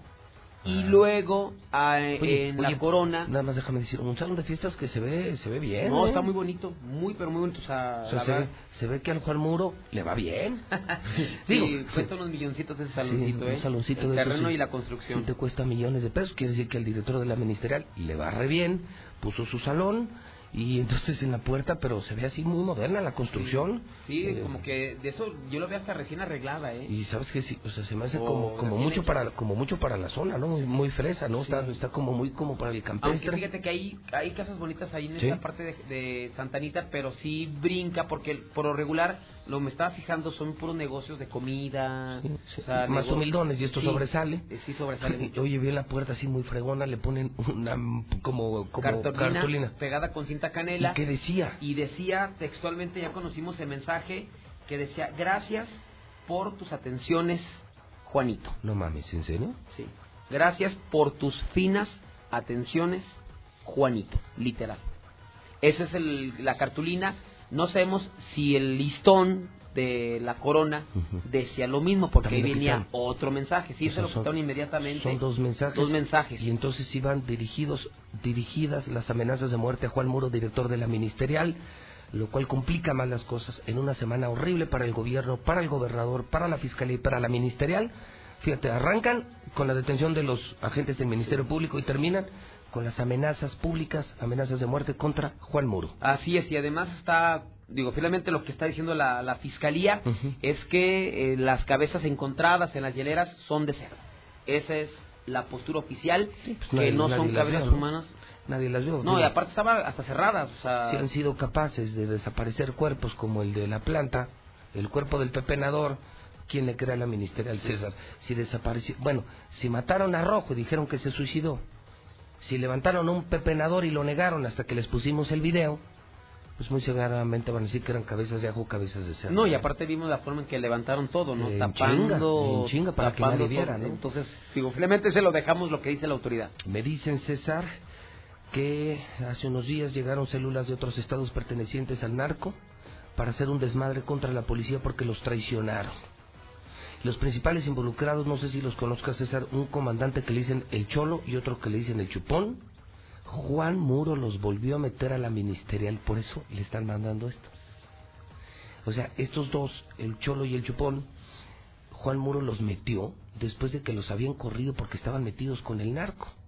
Estos se encargaron, son los, son los que se encargaban de, de operar ahorita con el cártel Jalisco Nueva Generación. O sea, una vez que René Carrillo, que dice que era que era hasta patrón del Mencho y que él, que hasta bromeaba al Mencho y no sé cuántas pendejadas me dijo, el problema es que ya no había quien operara. Porque acuérdate, el, el- dinero, del, el- supuestamente el Mencho le mandaba droga y dinero. El dinero le llegaba a Martín y la droga la distribuía este René. Entonces, y los Omares se encargaban de eso. Y ahora que ya no están los Omares, pues resulta ser que pusieron a estos, al Cholo y al Chupón. Pero recientemente traicionaron al cobrar cuota a ese cártel y después detenerlos y confiscarles armamento y droga en los últimos cateos. Que incluso fue sorprendido el Cholo revendiendo parte de esa droga decomisada a miembros del mismo cártel. O sea, gente de Juan Muro también se metió al narco, le chingan droga al Mencho y luego se la quieren volver a, ven- a vender al Mencho. Te van a matar, Juan, te van a matar, Juan Muro. No sabe, che Martín, el desmadre que trae. ¿eh? Te van a matar, Juan, te van a matar. No, y aparte, un, un jefe de la No, policía... Nada más decís César. ¿Hace cuántos viernes fue que me detuvieron? ¿Tres o cuatro? Son ¿Te tres, creo, si no me equivoco. Cuatro, ¿no? Tres. Son tres. ¿Tres? Sí. Sí, porque ahí estuvimos contigo acompañándote. ¿Dónde estaba Juan Muro hace tres viernes? Deteniendo. Cuidándome. Yo estaba detenido estas horas en la policía ministerial por hablar mal de este pinche gobernador, de este hijo de la chingada. Tres semanas después, ¿cómo da vueltas la vida, verdad, Juan? Traes problemas de narcos y te está amenazando el narcotráfico porque los traicionaste. Esos sí son pedos, Juan Muro. Ahora sí traes pedos. Mira, yo tranquilo, trabajando, haciendo mi chamba y no me pasa nada. Soy víctima de una persecución de tu patrón. Y mira, ahora el que está temblando, ¿quién es? Juan Muro, ¿no? ¿Cómo da vueltas la vida? Porque te van a matar, Juan, te van a matar. No te quede la menor duda. ¿Cómo da vueltas la vida? Siempre le he dicho, esta vida es una rueda de la fortuna y se los dije, señores, yo voy a salir de esta, porque yo no soy ni narco, ni rata, ni delincuente. Soy un buen mexicano. Grosero, amarillista, lo que tú quieras. Pero yo soy un buen mexicano. Invierto, genero cientos de empleos. Yo no le hago daño a nadie. Y estos hijos de la chingada sí, son unos pinches narcos y además son asaltantes. Uy, a temblar mi Juan. A ver si no renuncio. Porque sería la segunda vez. Así es, nada, digo, nada más, digo, no comparado, están reportando este un no sé si asalto a Santander o a un cuentaviente en Montes Himalaya Independencia y un Sí, Banco no Santander están mames. reportando un asalto. Montes Himalaya, Independencia. Independencia. Ahí por el pan, ¿no? Por el pan más o menos, sí. Hijos de la Sí, están reportando un asalto. Digo, no sé si el robo al banco o a un cuentaviente, pero están reportando un asalto ahí. cabezas y las amenazas de muerte. Sí. No, pues, Gracias. ¿para dónde hacer? ¿Querían pan? Tráguense su pinche pan, gracias César. Buenos días, José Luis. 928. José Luis Morales, todos están hundidos, hasta la policía estatal, la corrupción está lo que da. Búsquenle, búsquenle ahí en la policía estatal, nomás para que vean. Ánimo, José Luis. Ya ponte las pilas y avéntate tú de presidente. Ya para qué queremos al pinche Martín Ratingan allí. No sirve ese cabrón. No, y todavía faltan los pinches municipales y los estatales, ¿eh? Y sabrá Dios cuánto, cuánta gente ejecutada que no los hayan, ¿eh? No, no, esto está bien cabrón, pero ahora sigan votando por el PAN. No se la quebren. El Puma, el Puma es el director de la policía ministerial. En breve, el Puma es él. Ahora, Martín, ya renuncia, güey. Ya deja de tanta mamada, renuncia. José Luis, José Luis, yo escucho la mexicana. Pues nada más para decirte que esa misma mafia es la misma mafia que trabaja en Zacatecas, que le trabaja al gobernador allá, porque venden droga en los cerezos al por mayor. Hola José Luis, buenos días, yo escucho la mexicana. Hay unos urbaneros ahí en la lateral del tercer anillo, aquí en Cumbres 2, para entrar a, a Refugio Miranda. Se descompusieron los dos. Ahí están es- haciendo el tráfico y la pobre gente que va al centro a trabajar, que se chingue, ¿verdad? Ah, pero quieren aumento los pinches patrones. ¿eh? Y el vato ese me decía, César, tú vente, tú vente, no hay pedo, vente. Luis, manda a alguien aquí a Tercer Anillo, aquí por, por Cumbres 2, accidente, Tercer Anillo, lateral, entre dos camiones urbanos. José Luis, nomás un comentario este, referente a lo que está sucediendo aquí en el estado. También no se vaya a culpar a la cuarta T, a la cuarta T, sí, porque ya todo lo que pasa en el país es culpa de la cuarta T. Buenos días, soy familiar del comandante Rojo y aunque sé que esto ya no lo devolverá, quisiera que limpiaran su nombre y le hicieran un reconocimiento, algo que no le hicieron cuando lo sepultamos. Y todavía Carrillo tuvo la desvergüenza de estar presente en el sepelio y en el entierro de Jaime. Pido y exijo que se le haga un homenaje póstumo al comandante Rojo y se le regrese su grado y sus placas. Hola José Luis, muy buenos días. El día de ayer abordé un taxi en Sanborns como a las siete y media. El taxi era modelo Tida y nos dirigimos rumbo a la técnica 10 de Jesús María. Eh, desgraciadamente olvidé mi material. Es una bolsa blanca, ahí trae instrumental de estomatología. Si alguien lo ve, por favor, o si el taxista logra escucharme, favor de comunicarse al 449-108-1199. Ahora resulta que no son cabezas humanas, sino cabezas de cerdo. Ministerial vale pa' pura chingada y... Con ese pretexto se lo llevaron y lo encerraron, que con una orden de aprehensión. pero no es cierto. Se lo han de haber llevado fue del pepenador. Oye, José Luis, quiero que investiguen eso lo de Luis, porque Luis, al Huicho, lo mataron en la penal. Porque si, porque si recuerdas, él vivía en la antigua línea de fuego que remolieron. Y él se aclaró que él había matado al que mataron allí, a martillazos. Y con ese pretexto se lo llevaron y lo encerraron, que con una orden de aprehensión. Pero no es cierto, se lo han de haber llevado fue del pepenador. Este carro está estacionado justo en donde salen los carros que llevan a los discapacitados y no una mujer no se no quiere quitarse porque dice que su marido trabaja en la presidencia. Lo que te dijimos en ese entonces que te encarcelaron José Luis. Justicia divina y mira, más rápido de lo que se imaginaban. ¿Y por qué? Porque seguramente mínimo la cuarta parte de la ciudad deseamos eso. Todo es un nido podrido de puras ratas, ministeriales, municipales, van por igual, ni se digan los estatales. José Luis, ahora se levantó muy temprano ese Chairo que dice que no le vayan a echar la culpa a la cuarta de... Para la señora que quiere un reconocimiento para el comandante rojo, no se preocupe señora, la familia de la persona que desaparecieron nunca lo va a olvidar. Ese comandante rojo no se merece nada, era un pinche corrupto de primera. Y a mí me consta. Buenos días, José Luis. Quiero reportar a los camiones de la ruta 10 que se tardan más de una hora. Oye, también estuvimos mucho, desde la mañana bien temprano ahí, no, no pasó hasta casi las 8.20.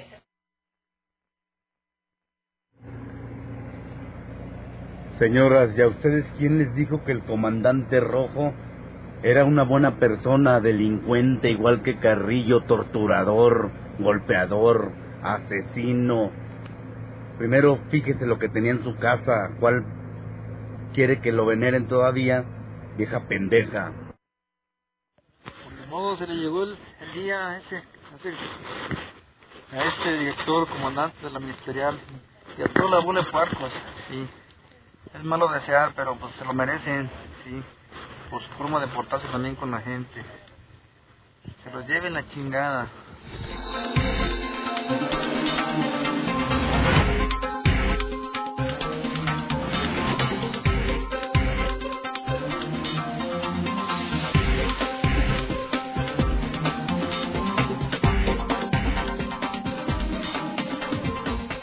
Son las 9.35 en la mexicana. Aguas calientes despierta. Porque empieza lo bueno, lo bueno de la semana a la mesa. Los agarrones en serio de periodistas independientes aquí, con toda libertad de expresión, sin condiciones. Medios independientes diferentes. Ay, Dios mío. Bueno, saludo a la estrella de la semana, ¿no? Don Rodolfo Franco. Que ha armado un pedo con el tema este de las, las plumitas de oro del gobernador. Buena pregunta. ¿Y este cabrón de dónde sacó para unas plumas de oro? Pero bueno, este, y que luego ya, ya hoy me habló el hermano del pepenador. Bueno, el supuesto hermano del pepenador, y creo que lejos de mejorar empeoró las cosas. Ya enlodó al gobernador, ya hasta lo hizo narco. Ahorita era responsable de asesinato, desaparición forzada, muchas cosas, corrupción, y ahora confirma que René Carrillo sí vendía la droga del Mencho. Entonces lo que me dijo René Lagarufa, Rodolfo, Mario César, Carlitos, mi querido Rodolfo, buen día. Buenos días, José Luis, buenos días a Mario César y a, a Carlos Gutiérrez. ¿Cómo estás, Carlitos? ¿Qué tal, Pepe? Muy buenos días a ti y a todo tu directorio y mis compañeros de mesa. ¿Cómo está mi palestro de oro? Buenos días, me extrañaste, ¿verdad? Ah, chinga, ¿por qué? Sí te vi el otro viernes. Ah, no, no, no, no, No, vine. no. Estaba en México, sí tienes razón. Estuve con la gente de Carmen Aristegui, viendo unos proyectos de Radio Centro, el canal de televisión que ya tengo que sacar, estoy ya tengo que sacarlo en días, el canal de Star TV, muchos proyectos, señor. Pues sí, yo no sé que andabas de vago. O sea, yo pensé que estabas extraditado. Dije a Lucero, no lo habrán extraditado a este sujeto. ¿A dónde Estados Unidos me requiere Donald Trump? Pues sí, algo, dije, algo. Por cierto que hoy, eh, ya ves que en Facebook te, sa- te siempre sale eh, la nota de algún día. Eh, pues en tus recuerdos te sale una nota. Y hoy me surgió la nota en la que estás transmitiendo eh, y estás anunciando el triunfo de Donald Trump. Allá en Estados En Unidos. Estados Unidos, sí. Sí, me acuerdo que Hoy, ya- hoy la re- reenvié. ¿Ah, sí? pues, sí, sí, está en, en mi perfil, por cierto. Bueno, este, yo estaba hace, pues, no mucho, estaba en la garufa, en esos viernes de vagancia, porque luego me fui a, la taberna de Don Chuy y me fui caminando con René Carrillo y como con 200 changos que traía. Y entonces sentados en la mesa con un testigo, eh, en su loquera, porque ella tenía unas pedas muy raras. Yo lo conozco de toda la vida. Su padre, el padre de René Carrillo, vino aquí, les decía, a la policía ministerial, como policía de México, lo trajo el coronel Zetaedi. Mm, el papá era policía, fue chofer de Miguel Romo cuando era presidente municipal, un buen hombre, René. Y el hijo, pues era solo chofer, pero por algo se hizo director de la ministerial. Entonces. ¿Lo hicieron? Sí, lo hicieron. Muy amigo de Martín, compañeros de peda, pero de diario. Eh, eh, De pronto en la mesa, pues, muy desagradable, sacó una 9 milímetros y la puso así en la mesa. Pues le dije, René, no mames, pues guarda eso, cabrón. pues, ¿Qué me quieres impresionar? No, no, no que me estuviera amenazando, o sea, no me la sacó a mí, o sea, la sacó como para, como para sentirse muy chingón, ¿no? Así la puso. Entonces, guarda eso, güey. Le dije, estás en un restaurante de gente decente, güey. Tú no estás en el mercado, cabrón. Eh, no por decir que los del mercado no sean decentes, pero tú no estás en un arrabal, pues, ¿no? O sea, la guardo. Y ahí fue donde empezó a decir, ah, pinche Mencho es un pendejo y que yo soy patrón del Mencho. Y dije, ay, cabrón. dije, aguas, René, lo que estás diciendo te puede costar la vida. Me parece es muy estúpido por lo que estás diciendo, porque más no es cierto. ¿Cómo no? Yo voy cada semana a, a Lázaro Cárdenas a los arcos, yo me siento con el Mencho, me entrega la droga, me entrega eh, portafolios con dinero. Le dije, ay, no me digas, ¿y qué te las traes caminando? Que no, traigo protección todo el tiempo. Como toda la zona la cubre el cártel Jalisco, llego, le entrego el dinero a Martín y la droga la distribuyo yo.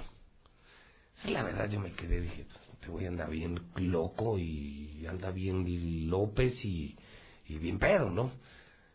Mira, resultó cierto. Oye, podrido esto, llama a un hermano de un pepenador, dice que René Carrillo le entregaba la droga. Es que yo no veo que haya tema más importante, tu investigación, Rodolfo, y lo que acaba de pasar ahorita. Una corona y dos cabezas contra Juan Muro. Y lo que me filtran es que el problema es que regresaron a la ministerial cuando se van los Omares y se va René Carrillo, bueno, René Carrillo se va al bote, uno, uno de los Omares huye a Canadá, otro está detenido, me dicen que regresaron el Cholo y el Chupón, Sí, dos comandantes. dos comandantes de la ministerial que hoy se encargan de negociar con el cártel Jalisco, o sea, son los que reciben la droga. El pedo es que le robaron droga al cártel Jalisco, se la quisieron vender al Mencho otra vez y además les hicieron un operativo. Entonces por eso le acaban de poner ahorita a Juan Muro, gracias por tus atenciones. Yo ya lo dije, Juan Muro, si puedes, desaparecete en cuanto puedas. Yo quiero decir dos cosas para terminar. Yo creo que el fiscal es un buen hombre. Creo que el fiscal, si tuviera un momento de raciocinio, su esposa, sus hijos me están escuchando, convénzalo. Lo van a manchar, lo van a embarrar en cosas que no son propias de la personalidad del fiscal. Y señor fiscal, usted no va a poder limpiar la fiscalía. Si su jefe, el gobernador, está podrido, no se pudra usted. Y Juan Muro, vete Juan, te van a matar. Te van a matar. Con el Mencho no se juega, ¿eh? Y ya te le enfrenta- enfrentaste al Mencho, como quiera René está en el bote, cuidado, pero Juan, te van a matar. La amenaza de hoy no es cualquier cosa. Yo no imagino que me pongan dos cabezas, una corona y que me digan gracias por tus atenciones. Es la advertencia de lo que viene. Es que eso de cobrar, primero de tratar con un narco, negociar con un narco y luego traicionar a un narco, señores, el micrófono es de ustedes y aquí no hay reglas. José Luis, eh, comentarte, precisamente eh, tenemos una historia digna de ser narrada en los cuentos de terror, te decía el, el de que me llamaste, ayer, ayer que me llamaste. Tenemos, tenemos en Aguascalientes casos de verdad insólitos. Todo el mundo se preguntaba qué había detrás del famoso pepenador, porque es verdad, eh, digo, a, a decirlo con verdades, pues ha habido muchas personas desaparecidas y no ha habido tanto, tanto juego mediático, ni han caído ocho funcionarios de la Fiscalía. Aquí lo grave del asunto, lo verdaderamente grave, es que eh, se logramos encontrar la madeja del hilo porque un, hay un muchacho que se le ocurre dar el tip para que roben la casa del gobernador, pero que el fondo del asunto es en realidad el seguimiento que está haciendo la Fiscalía General de la República a la Fiscalía del Estado por esa presunción que tienen de los vínculos con la delincuencia organizada. Esta investigación que lleva la Fiscalía tiene casi un año, ¿eh? No es del diciembre a la fecha, es tiene más de un año que se está haciendo esta investigación y apunta todo apunta hacia arriba, como bien dices, no es hacia simples agentes ministeriales que están coludidos. No, para nada. Y marca marca un punto de quiebre del gobernador. Yo, yo he encontrado tres puntos de quiebre en el sexenio de, de Martín Orozco y son muy graves. Uno, políticamente cuando perdió la elección ante Tere Jiménez. Sí, estoy de acuerdo. Políticamente Sí. perdió. Se acabó. Se acabó. Segundo, cuando se exhibió y se manchó porque pudo ser sujeto de un juicio político, cuando en la elección, precisamente en la que gana Tere, hace promoción, hace eh, la promoción de los famosos Yo Voy, y hay, hay una denuncia de Jaime Durán en contra del gobernador, y que hay 24 evidencias de los cuales 8 son videos de que hace proselitismo en Facebook y cuando lo denuncia y llega el- interviene el Tribunal Estatal Electoral a sancionar, hace la auditoría a la página de Facebook y lo borra. Imagínate lo que lo que significa eso. Borrar 24 evidencias. Eso es de lo más sucio y de lo más delenable. Ese es otro punto de quiebre que marca de lo que es capaz este gobierno de hacer trabajo sucio y luego tratar de borrarlo. Y el tercero, el más grave, es el del famoso caso del pepenador. Y yo anoté aquí lo que encontré, ocho puntos graves. Honestidad, inseguridad, desconfianza en las instituciones, abuso de poder, privación ilegal de la libertad, homicidio, encubrimiento y asociación delictuosa con el crimen organizado. Estos ocho todo este entramado del pepenador involucra ocho, ocho delitos, ocho aspectos negros negativos del gobierno del Estado, en donde está el gobernador directamente involucrado. Y yo también creo que, que está involucrado, creo que la llamada del pepenador, eh, a quien lo primero que le pregunté es, ¿y cómo me aseguro yo que eres hermano del pepenador, no? Y le decía, si te mandaron a hablar, creo que... ¿Quién crees que tuviera que hablar? ¿La, la esposa, que es la que denunció la desaparición, No, o el hermano? Pues yo creo que el esposo, porque más es, inconsis- es inconsistente, porque ayer dijo una cosa y hoy dijo ot- otras cosas. Pues queda muy claro que lo mandaron a hablar y hundió más a René Carrillo y hundió más al gobernador. O sea, nada más imagínate un gobernador que se emborracha a diario con su compadre René Carrillo diario durante dos años, pues sabía todo. Claro. Y luego sale narco René Carrillo. Y luego René a mí me anda presumiendo, eh, a lo mejor con no sé cuántos gramos adentro y cuántos mililitros adentro, me empieza a presumir que, que el Mencho y él son uno mismo. Que es Claro. responsable, ¿no? Y decirme, la lana se la doy yo al gobernador. Yo creo que aquí en todo esto eh, hay una clave y es justamente el, el pepenador. Yo creo que ahí sería interesante saber realmente quién era el pepenador y cuál era realmente el papel que desempeñaba. Porque un pepenador o un narcopepenador, eh, así nada más per se, pues digo, ¿cuántos echan todos los días y no pasa nada? ¿No? Eh, eh, yo creo que ahí el rol que, que jugaba esta persona me parece que era clave en las investigaciones de la fiscalía para poder este, desentramar todo el tema de la narcopolítica que hoy estamos viviendo en Aguascalientes, ¿no? Ya hay que decirlo con todas sus palabras, es narcopolítica. El problema ya pasó lo escribía yo que ya había trascendido de la línea de un tema de narcomenudeo con eh, ya brincado el tema de la narcopolítica. ¿Por qué? Pues porque las cosas son tan evidentes, ¿no? O sea, nosotros aquí lo comentamos, pero también es lo que se comenta en la calle, es lo que se dice en la calle, lo que la gente percibe. Tú le preguntas a la gente en, la, en la calle, Carlitos, y admito yo que al día de hoy la imagen pública que tienen del gobernador es de un borracho, ratero y mafioso. Si es lo que la gente, te lo digo porque yo busco con qué adjetivo relaciona usted al gobernador, hemos hecho muchas encuestas. El primero, ¿sabes cuál es? Borracho. O sea, lo que más trae la gente en la mente de Martín, borracho. Lo cual creo que no es novedoso. Hemos tenido gobernadores muy borrachitos, hasta probablemente más. Pero, pero sí tienen la imagen de que es muy ratero y algo grave, que es, es narcotraficante. O sea, la gente dice, este señor es narco. Ahora, eh, hay, hay varias cosas que me llaman la atención en toda esta historia, la verdad. Una de ellas es, por ejemplo, el día en que atropellan al narcopenador, está videograbado, es de una cámara que me parece que no estaba casualmente la cámara ahí, me parece que tenían ya una red de protección a ese narcopepenador por parte de la FGR, me parece que ya traían por ahí el tema pulsado, y lo tenían que de alguna manera estar protegiendo y esa, esa evidencia surge mm, entre comillas de la nada porque la, la aporta la esposa verdad Que la, Es- la es que la trajo aquí, el video que trajo un aquí. dato. El segundo pero era dato- cámara del Toxo, era... No, es, un, es la cámara de una casa. De una casa, ah, ok. y luego esa es una y luego la otra este él el dentro de, del golpe que le dan el atropello y lo como lo suben y demás él esconde el teléfono esconde su teléfono.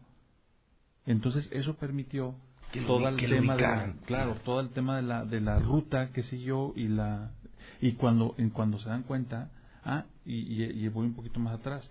O sea la fiscalía general de la república ya traía órdenes eh, judiciales para escuchar varios teléfonos, no solamente el de René Carrillo, ¿eh? Son varios, varias escuchas que hoy están integradas ya en una carpeta y, que te pregunto, ¿de más arriba? Yo supongo que sí. Es que es una cadena, Pepe, es una cadena. O sea, finalmente las cosas con mucho trabajo se están armando. O sea, yo veo un rompecabezas que cada vez se le pone una pieza adicional. El tema de los eh, ministerios públicos que detuvieron en la semana, que por cierto me, me insisten, o sea, me insisten que en realidad estas personas son buenas personas, o sea, están siendo chivos expiatorios de alguna manera, que habrían recibido instrucciones, que son tienen una hoja, una hoja de desempeño limpia. Eh, te voy a decir algo, especialmente ella, Ella, lo, lo que me han dicho, que era una mujer muy decente, Exacto, ella. con particular. 10 años, 10 Sí. años de carrera, que, Sí. que buscaba jubilarse Sí, sí, sí. y que en esa búsqueda recibió órdenes. Y que además... Y que con que sol, yo lo único que sé es de, le- de los investigadores es que sí están en problemas los dos, que parece que sí los van a vincular a proceso, pero que una de sus posibilidades de defensa sería por la subordinación. Jurídicamente se entiende, no se justifica, se entiende que tú recibes una orden y la cumples. Y eso puede atenuar eh, las sanciones en su contra. Sí está metido en problemas, hicieron mal, pero no es gente mala. Especialmente esa mujer, Ministerio Público, Exacto. dicen que es una mujer súper decente, una buena mujer, pero vea lo que llega el gobernador, o sea, Sí, si te da la orden el gobernador de tapar todo este desmadre, ¿qué haces? Bueno, si han tenido la, la insensatez de... Yo todavía al día de hoy no me trago el suicidio del rojo, pues no. No, claro, arro- la, Fiscalía de, la Fiscalía de la Re- General de la República inmediatamente Tampoco. atrajo la investigación. Yo, yo no lo puedo asegurar porque no lo vi, pero estoy 99% seguro que a, a Jaime Tejada primero lo torció a René, lo metió al mundo de las drogas. Jaime Tejada no era así, ¿eh? Jaime Tejada era un buen hombre, yo lo conocí, no era un mal hombre. Lo torcieron, lo metieron a la mierda y luego lo mataron. Y lo mató uno de los Omares. Ahorita les enseñé la foto Omar, ¿qué era? ¿Esparza o cuál de los dos Omares? Ya este se me fue. Es que, bueno, uno de los Omares fue el que lo mató. Y lo ahorcaron, lo sacaron, lo ahorcaron en el pasillo. Y acuérdate que nunca hubo testimonio pericial del lugar. La muerte, ¿dónde se decretó? En la ambulancia. Claro. Lo subes una ambulancia, limpias todo. ¿Y dónde se murió? Se murió en la ambulancia, ya, tan tan, ahorcado y se acabó. Que ahí la, la versión... Y borraron todo en periciales.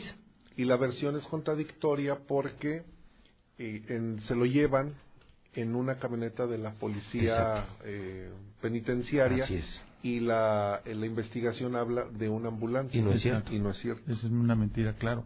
Y, y por último, en parte, pues yo, hasta donde tengo entendido, de muy buena fuente en México, en la FGR, eh, sé que el caso está en manos incluso del propio Gerst Manero, ¿no? O sea, él está al pendiente de lo que está pasando en Aguascalientes, él, en lo personal. No sé qué intereses tenga, me imagino que como un funcionario responsable, así como trae el caso de Aguascalientes, debe traer todos los casos sensibles de todas las partes del país.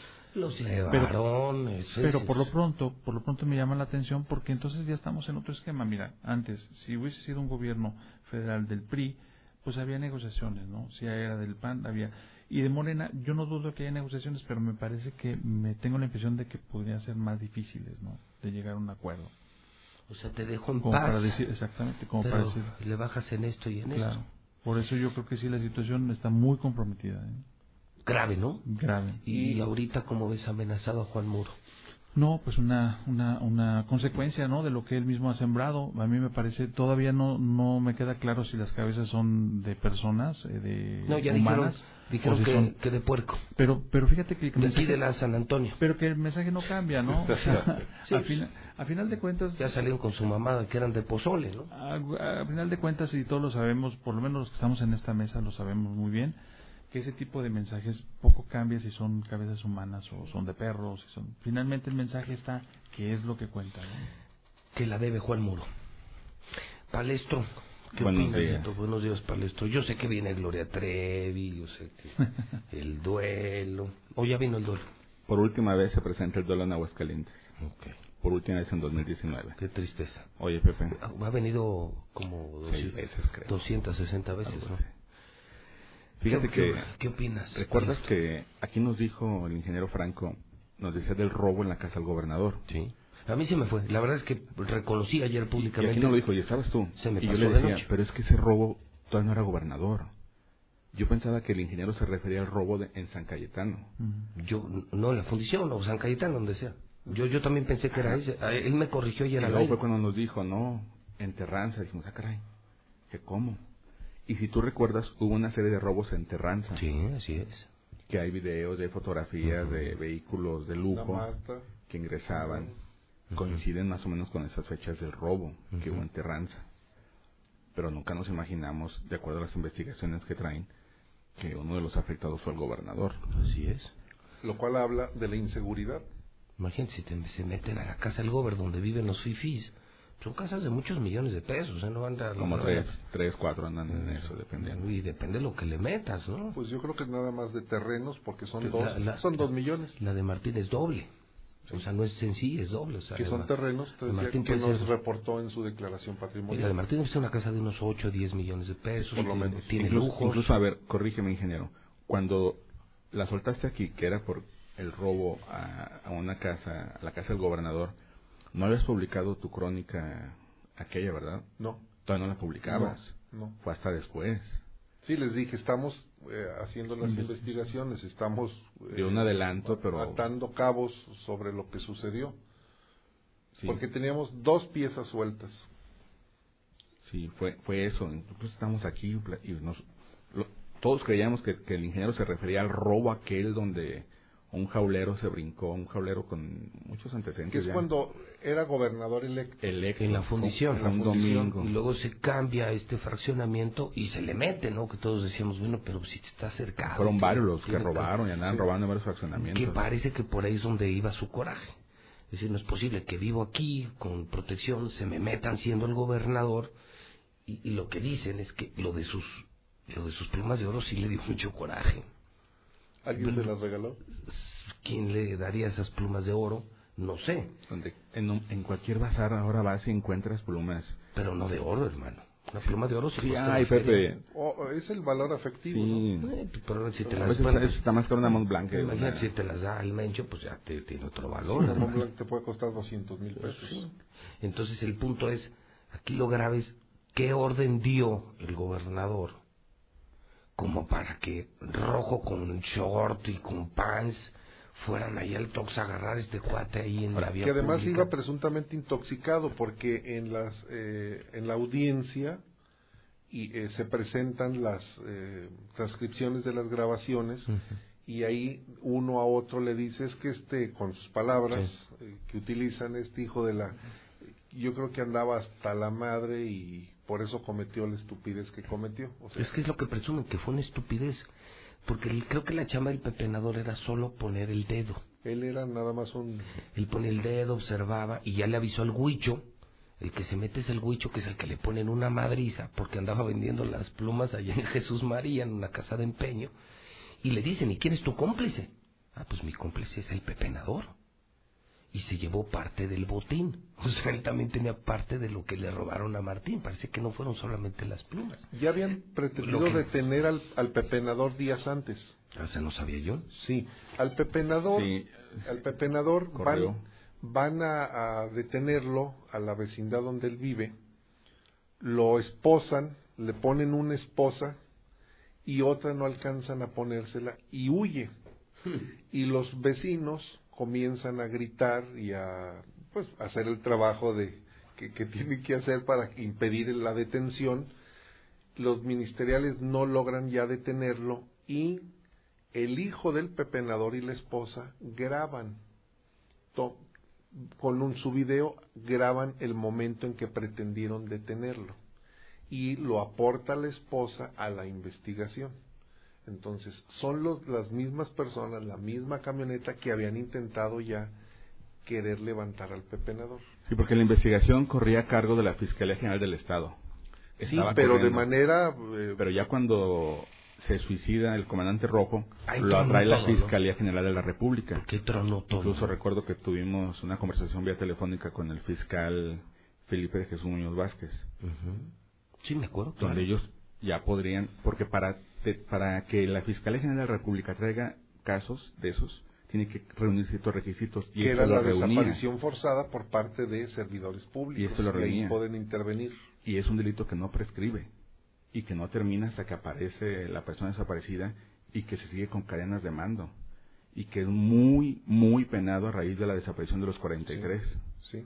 40, 60 años. Es delito grave. muy penado, lo cual significa que salir más arriba. Lo que a mí me dijeron y yo denuncié en la, ma- en la semana es que el principal investigado es Enrique Morán, que el único que tenía el mando, es más, que hay una carpeta de coordina, investigación. es él. El que coordina a la policía, el que hace todo, es Enrique Morán. A ver, entonces tú te la llevabas bien con Carrillo, Claro, pero ya siendo gobernador Martín. claro. René Carrillo venía aquí intoxicado al edificio inteligente. Muchas veces no lo recibí. Y yo le, y me decía, pues no te voy a matar, yo no te voy a hacer nada. Decía René, nada más hay un pedo, hermano. Yo sí trabajo. Yo estoy muy ocupado y no puedo andar pedo diario como tú. Y ese viernes yo me lo encontré comiendo con otra persona. Yo no iba con él. Pues claro, yo no niego a mis amistades. Pero yo no sabía ni que era asesino ni que era narco. Yo conocí a su padre, te repito, que fue chofer de un gran alcalde que fue Miguel Romo Medina. Es un político a quien yo aprecio y estimo mucho. Pues era lo que yo sabía de él. Pues para mí René Carrillo no era más que un chofer. Era chofer hasta de Sergio Augusto, De Sergio López, Augusto López. Pero, y luego me lo hacen director de la ministerial. Y él, él- y él se acercó a mi mesa y se levantó de con otra persona en la garufa y luego se quedó conmigo. Y luego nos fuimos un rato allá a la taberna, pero ya en la taberna se me perdió.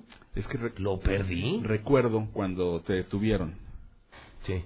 porque saliste de tu casa y estabas violando una línea de seguridad cuando atropellaron a una señora Ajá, acá en el encino. en el encino, que te Ajá. detuvieron por, por salir de tu casa, literal. O sea, te tocó... Por invadir, estaba- por invadir el Su, espacio. su casa de- quedó dentro de la, de la línea y te detuvieron. Y recuerdo que tu hermano decía, háblenle a Carrillo. ¿Te Sí. refería a ese René? Sí, de hecho hicieron un meme con una parodia, ¿no? Con un payaso. Muy buena, por cierto. Sí, a René. Lo que pasa es que René Carrillo, digo, contra lo que hemos eh, platicado y todo Era lo que se tropa, apunta, era tropa yo, con los yo- reporteros. yo te voy a decir una cosa. Era tropa. Es un- con nosotros, sí, fútbol con es nosotros. Es un, es un tipazo, ¿eh? Es un tipazo. Mira, yo lo conocí cuando él era chofer en la sección de Barberena. Yo era reportero de la Oficina de Comunicación Social y éramos, pues chavos, práct- prácticamente somos de la edad. Y, y desde, desde entonces, muy educado, muy cortés, con muchas atenciones. Este, Como- ¿Sabes cómo quién? Bueno, no tanto, pero Jaime Tejada era igual.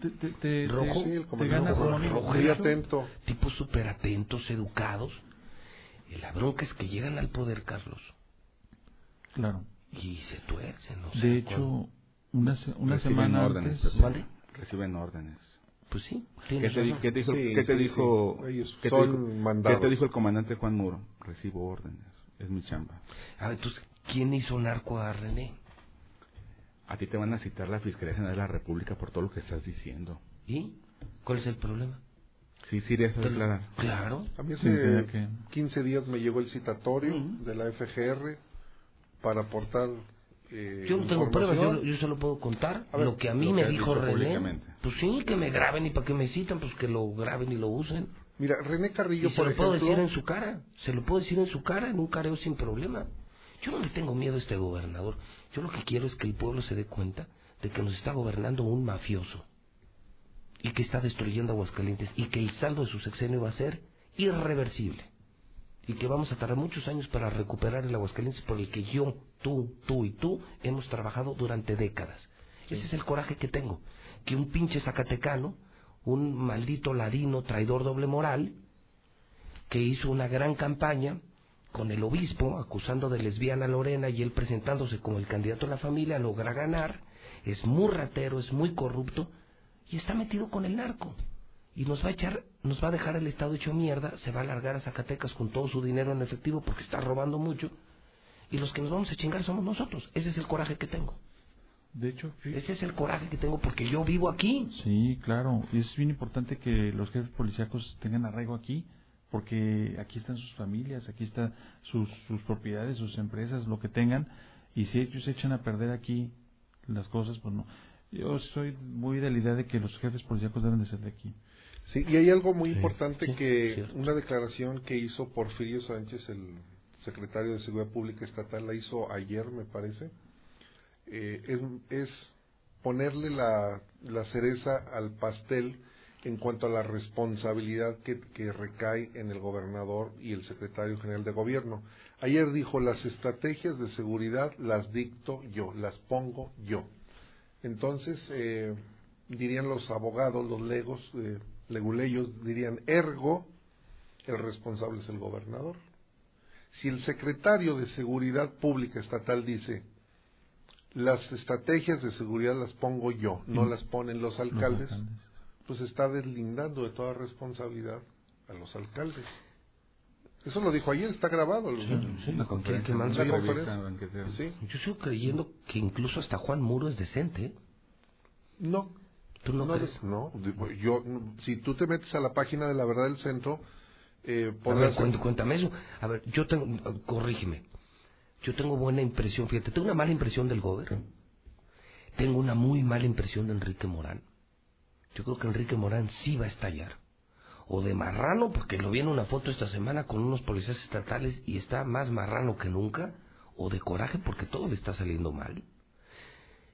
Pero fíjate, yo tengo una buena imagen del jefe Porfirio. Bueno, yo también Lo que me han puedo filtrado de tener la imagen. De que me dicen que Porfirio. ¿De Porfirio o de, no, o de Juan Muro? De los dos. De- Que Porfirio es bueno.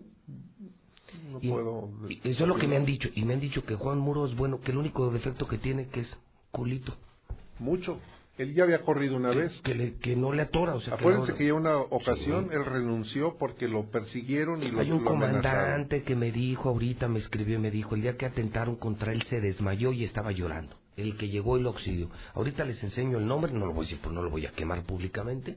Era comandante de la ministerial, y Juan Muro sabe quién es, lo auxilió, se le desmayó en los brazos. Por la adrenalina, la Y, presión. y estaba, y estaba llorando.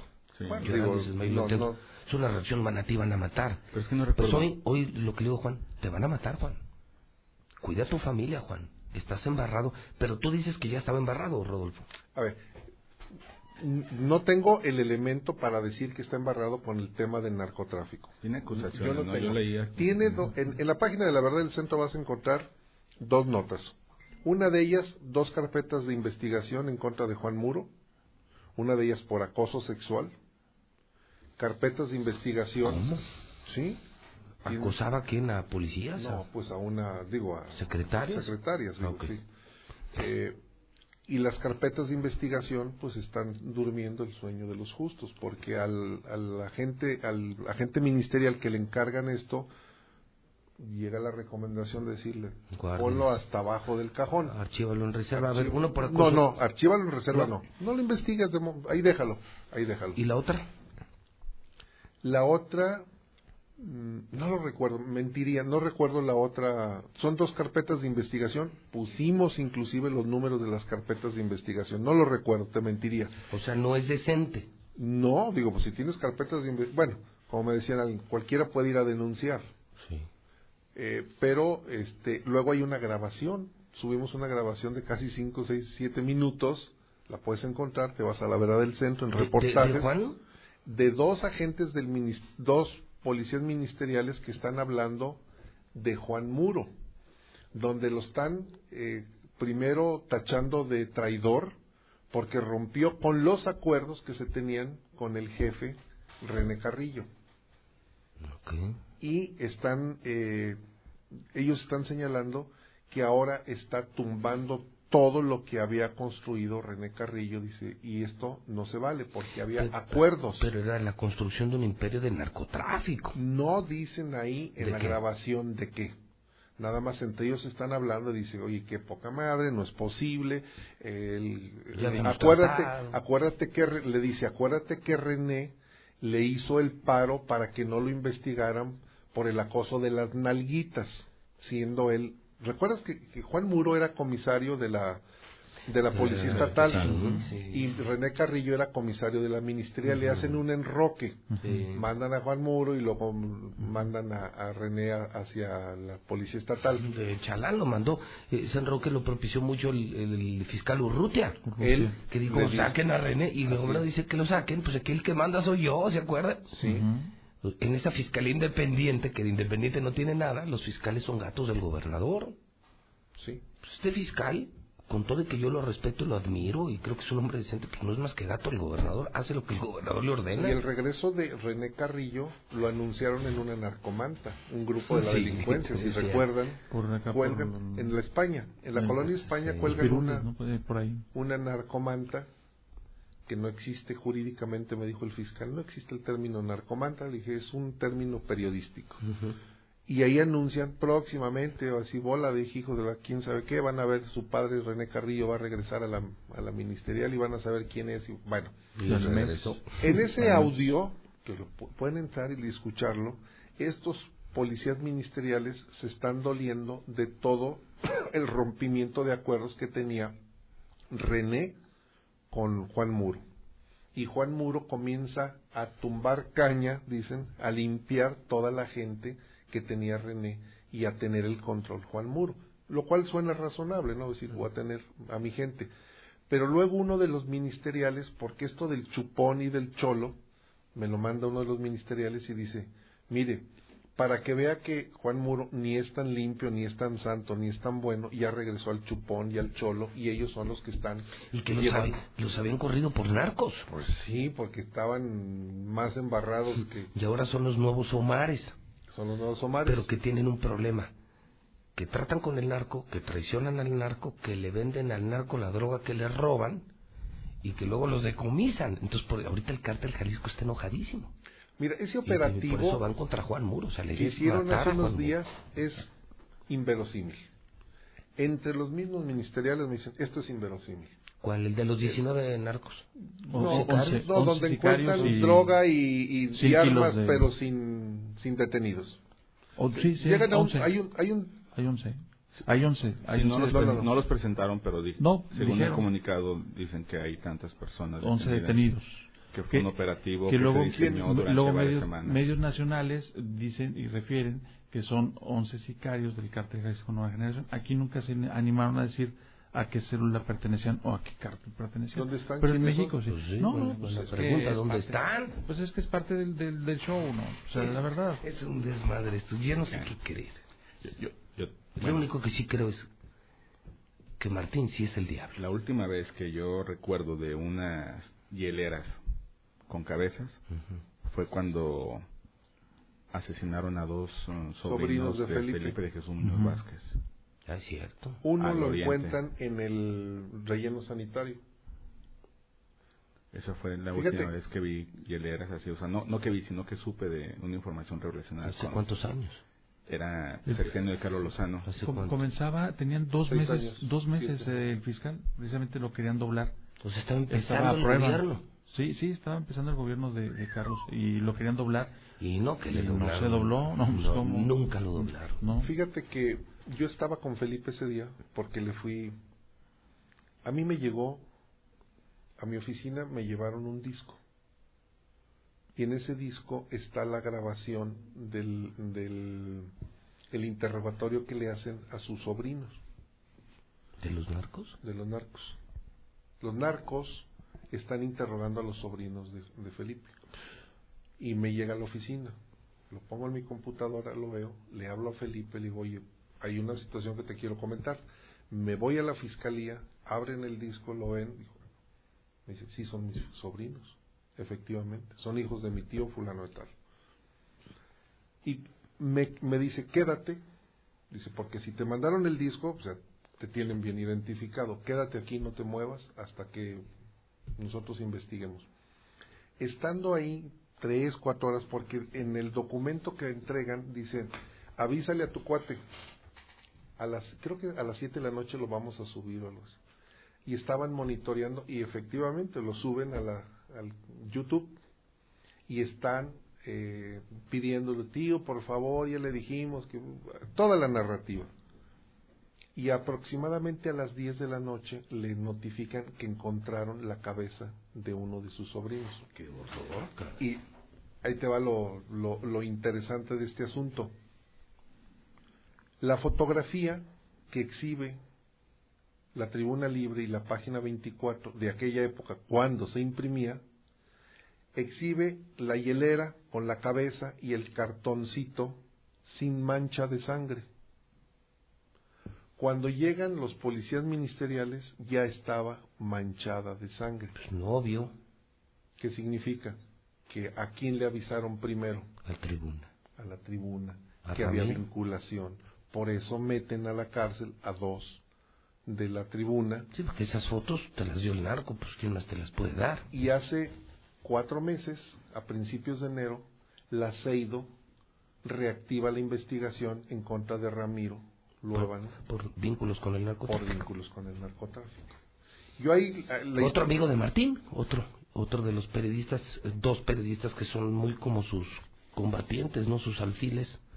Uno Fax y otro Fax, Ramiro que el Luevano. hijo de Fax está en la investigación precisamente. ¿También en esto? Sí, sí, en esta, en esta del Ah, pues es que está- estaba en la ministerial el hijo. ¿no? Él era, él es el que permite que la camioneta que utilizó el cholo para levantar al pepenador, él hace el papeleo para que no se notara que se había llevado esa camioneta. O sea, también está metido. Porque las camionetas las sacan con, con unos órdenes, claro. ¿no? De, sale tal camioneta, entra tal, o sea, hay un control y un registro. Él, el hijo del fax. Movió el registro para que tampoco. O sea, también para- es Sí, no, está, está en la investigación. Él está en la federal. en la federal. en la- sí. O sea, no. Daniel Guerrero Briones. De periodistas a narcos, de políticos a narcos. Yo solo, como dijo Juan Gabriel, pregunto: Ah, cabrón. ¿qué necesidad? Ah. Sí, ¿qué necesidad? Que- que Yo es sé, la vida, la vida es tan bonita, claro, ganar dinero cuesta trabajo, Ah, no, pierdes, sí, está bien. pierdes sueño, pierdes salud, puedes perder El- amigos. El dinero no es malo. No, pero si cuando, el dinero fuera malo, en la iglesia no lo pedirían. pero cuando le chingas, pero Claro, que- querer no ganar dinero fácil, hermano, ¿para qué? ¿A qué te sabe? Yo, no- yo me pregunto, ¿a qué te sabe el dinero? Llega rápido, rápido. No lo puedes ni disfrutar. No, Porque no andas con el temor de que te vayan a hacer algo. Digo, esa fue la última vez que vi cabezas de relacionadas con... La y- segunda no aparece aquí. ¿No? No, apareció en Chihuahua. Del, del otro sobrino de Felipe. Y, y la Ah, última sí. corona de muerto... A tu ex jefe. A Ramiro. Con su cabecita de Con su puerco. cabecita de puerco también. Sí. Bueno, él Yo sí todavía es- trabajaba en... Él sí es un de cerdo.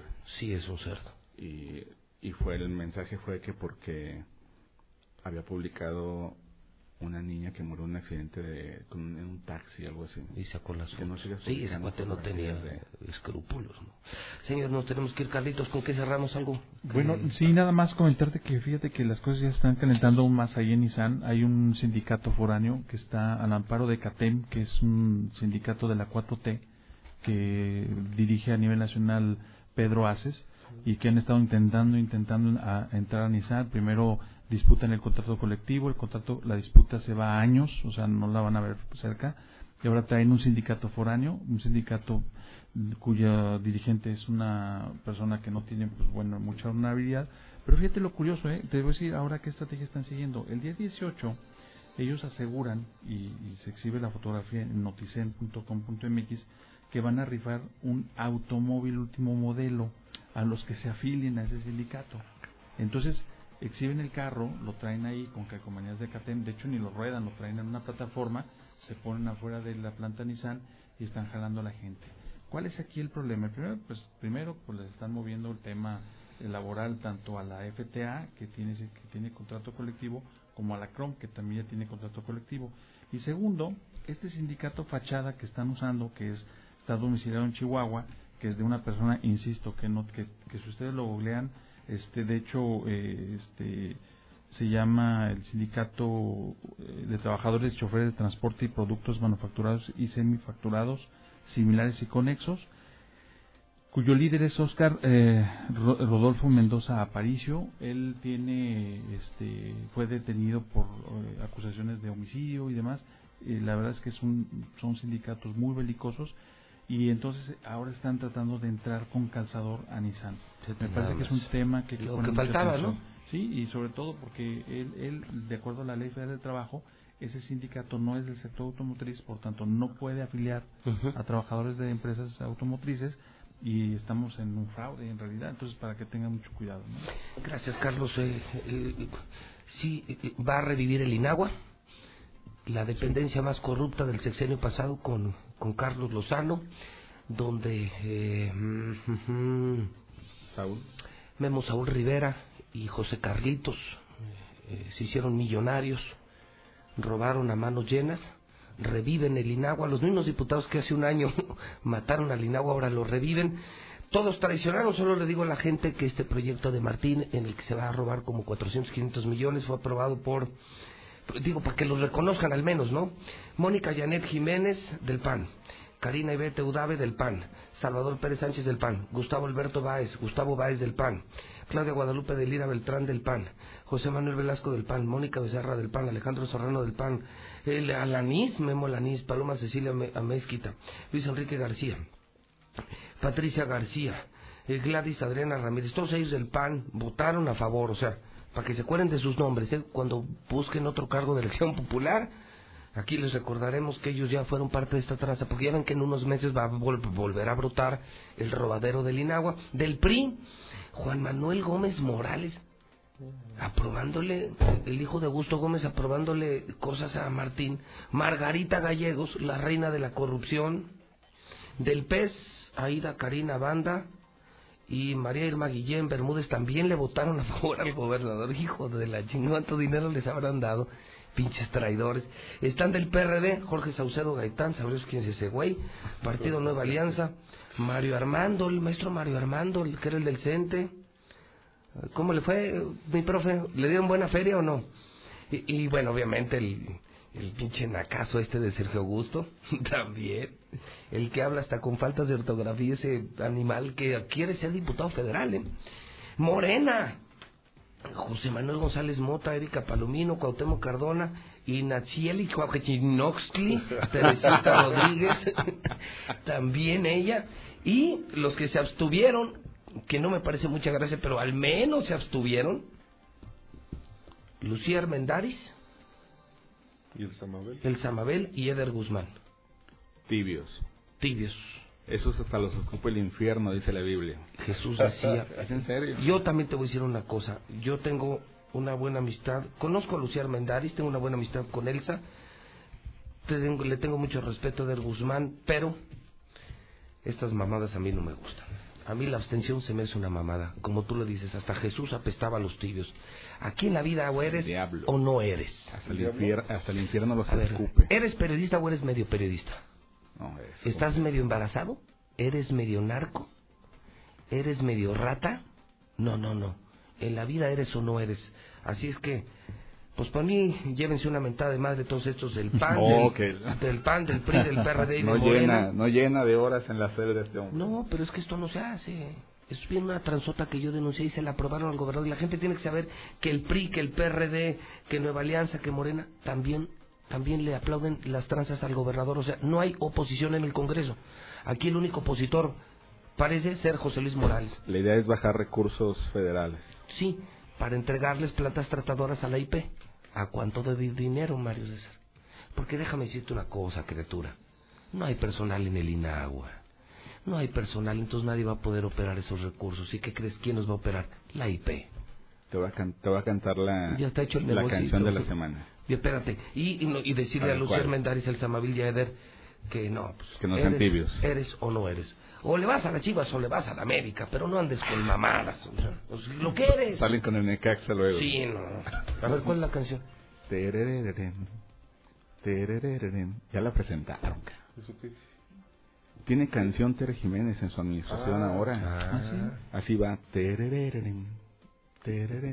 Yo la había escuchado el día que vino Yuridia y hubo pirotecnia. Pusieron la canción de fondo. Pero comienza así.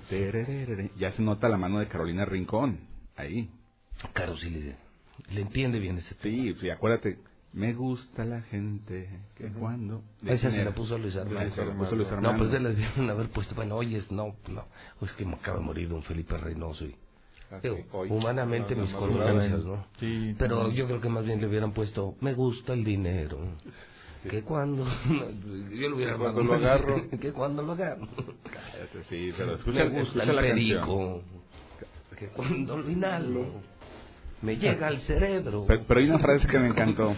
Con- E- ella vino, escucha, es que es un poema. Yo hasta pensé que era parte de los 46 rosarios, cara.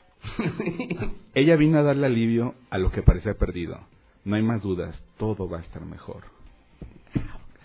Bueno, solo sí, solo sí les aporto un dato. Ayer, el Gabinete de Comunicación Estratégica publicó la lista de las 10 mejores ciudades para vivir. ¿Saben en qué lugar está Aguascalientes? ¿En cuál? Nueve. No lo sabían, ¿verdad? Se No, publicó ayer como... mucho. No, subió. Había bajado el año pasado al lugar treinta y tantos. Estábamos en primer lugar. Llegó Ah, a pero estar... es con Luis Armando. Hablo de, de ciudad, ¿eh? Hablo de ciudad. Sí, con Luis Armando ya está, en- está en el, está en- está en el top ten. Eso está bien. Yo creo que es bueno. O sea, yo sigo creyendo en el proyecto de Tere. Yo creo más en Tere que en Martín. Sí, es mi duda. opinión personal. Sin duda, sin duda. Yo creo que Tere es buena y creo que Martín es malo. Pero es mi opinión personal.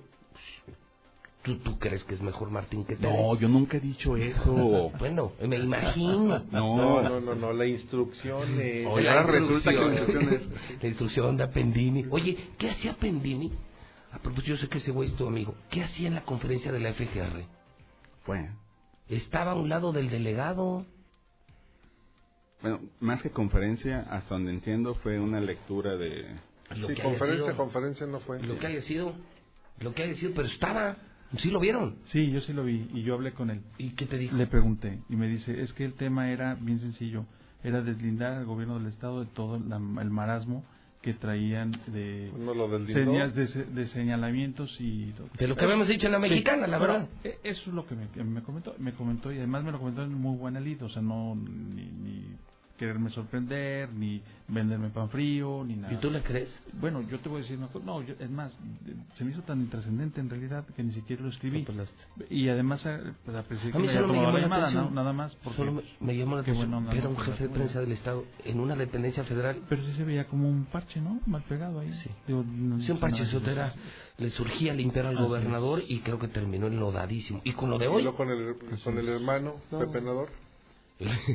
pinche hermano el Pepe, no, yo no sé dónde sacaron ese güey. Él, él sí fue sembrado, ¿no? Sí, claro que me lo Oye, pero sembraron le ayer. salió, le salió al revés, pues, porque los, los, los hundió. Ya los hundió más. O sea, ya hizo el narco, ya al gobernador ya lo hizo narco.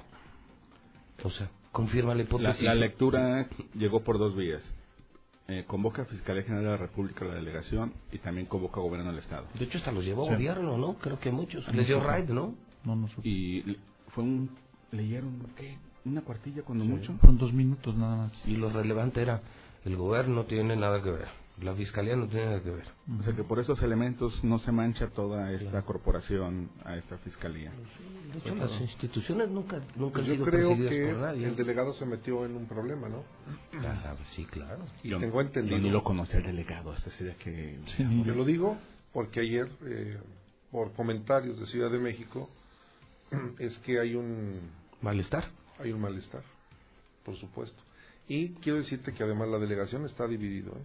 Sí, sí sabía eso. Está dividido. O sea, el delegado y un grupo muy pequeño, pero Martín y los que son institucionales, que son pro Hertz Manero. Y el delegado No es de Hertz. no, es- no es del... No es bien. sale a defender al gobernador. ¿Para qué te metes? Mejor yo me quedo La callado. y instrucción no- que tienen los delegados es no hablar, no, No, no es, decir, no es asunto callados. mío. Y si es federal, no es asunto mío. Sí, yo no recuerdo la última vez que el delegado de la FGR haya dado una declaración o una entrevista. No, no. ¿Ustedes No. se acuerdan? Lo tienen prohibido. No, lo hizo, pues está prohibido, lo hizo para defender al gobernador y creo que no pidió permiso en México. Están, yo no sabía, dice Rodolfo, hay malestar. Sí, porque la, la información que recibimos de la FGR es de otros estados. Rara vez recibimos Sí. algo de aquí. Y siempre es muy reducido.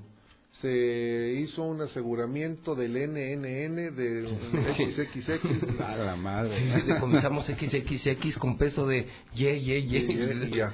Pues para qué mandan no eso. mandes eso. Y, y sale el, el delegado, pues como para decir, pues sí, nosotros estamos haciendo un trabajo, pero no lo culpen a los otros, no culpen a los del Estado, nosotros ahí tibiamente, o sea, en lugar de defender su trabajo y de decir, nosotros detectamos que en la fiscalía, porque la, el tema es que la fiscalía está ocultando la información, punto. Y eso lo aclaró él. O sea, dijeron, es por ocultación de información. Digo, mm, así o más claro.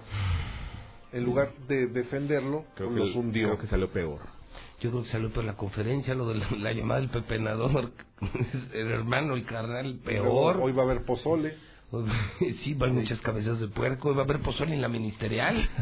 Con las cabezas que le dejaron a Juan Muro. Bueno, siempre y cuando Sosa haga rápido su trabajo, si no. Ya se tiene le un van a salón de, tener de eventos para el- degustar el pozole. Yo solo decía eso. Parece que a Juan Muro le pagan muy bien, porque pues, pues ese salón se ve mamalón, ¿eh? Tiene muchos años de trabajo, Juan Muerto también. Es abogado. No, sí, yo sé, sí, sí. Sí. Nomás tú puedes hacer negocios. No, no. Nomás lo único que creo es que pues cuando se está en el gobierno no se gana públicamente tanto dinero como para tener tantas cosas. Es lo único que, que me llama la atención, ¿no? Hombre, pues si tenemos Los de de la los sueldos que hay. Los del no, ya Bueno, son les- que los del oye, le presidente. acaban de publicar a Martín precisamente. Que es más caro que López Obrador. Que gana más. Y dijo, la marrana dijo, no, está bien justificado. Dijo, Sería un populismo. Oye, ¿no? hazme un favor, de vamos. fíjate nada. Neta, cuando veas ese güey, dile de compas a Morán. Dile que también hay que cagar, ¿eh? En serio. Brother, hubo un evento esta semana de estatales que les hizo un reconocimiento el gober. Te juro que ya parece una albóndiga, güey. O sea, está como que ya está a punto de estallar. Nunca lo he visto tan marrano.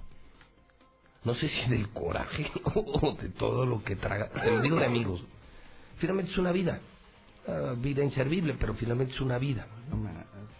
En serio, ¿Cómo dile. menosprecias la vida de todas las personas? Dile que le voy a recomendar, así, para que jale, o sea, ejercicio también necesita, con unas 10 vueltas diarias al jardín de San Marcos. Pero cagando, que, que escatológico es tu programa de los viernes. Yo por eso ahorita que entraron niños dije, váyanse, sálganse de aquí. No ven este No es personaje. obligatorio, ¿eh? Escucharme no es obligatorio. No, es opcional. El es detalle es que la gente te sigue. No, no, no, Soy no. irresistible, hermano. En la, en la demanda que tienes, dice que todo mundo, todo Aguascalientes, y más allá de las fronteras, y se están cayendo las inversiones. O sea, que soy tan importante que todo el mundo nos escucha. Somos el tercer lugar en economía, en crecimiento económico. Si no estuvieras a Jodi Jodes, seríamos el primer lugar. Bueno, Sí, por favor. Discúlpame. No, y eso está comprobado, porque está ahí una declaración ministerial donde dice, bueno, de, donde eh, demanda de daño moral, él dice, ¿no? El gobernador dice que está dañado por ti y que por eso pues el Estado no crece. ¿no? Que no hay inversión. O sea, el Estado no crece por culpa de un locutor. A ver, José Ah, ¿sí o no Ya- lo dices? Y aún así, a pesar, Sí. a pesar del ¿eh? Aguascalientes, No estoy inventando. estamos en crecimiento económico.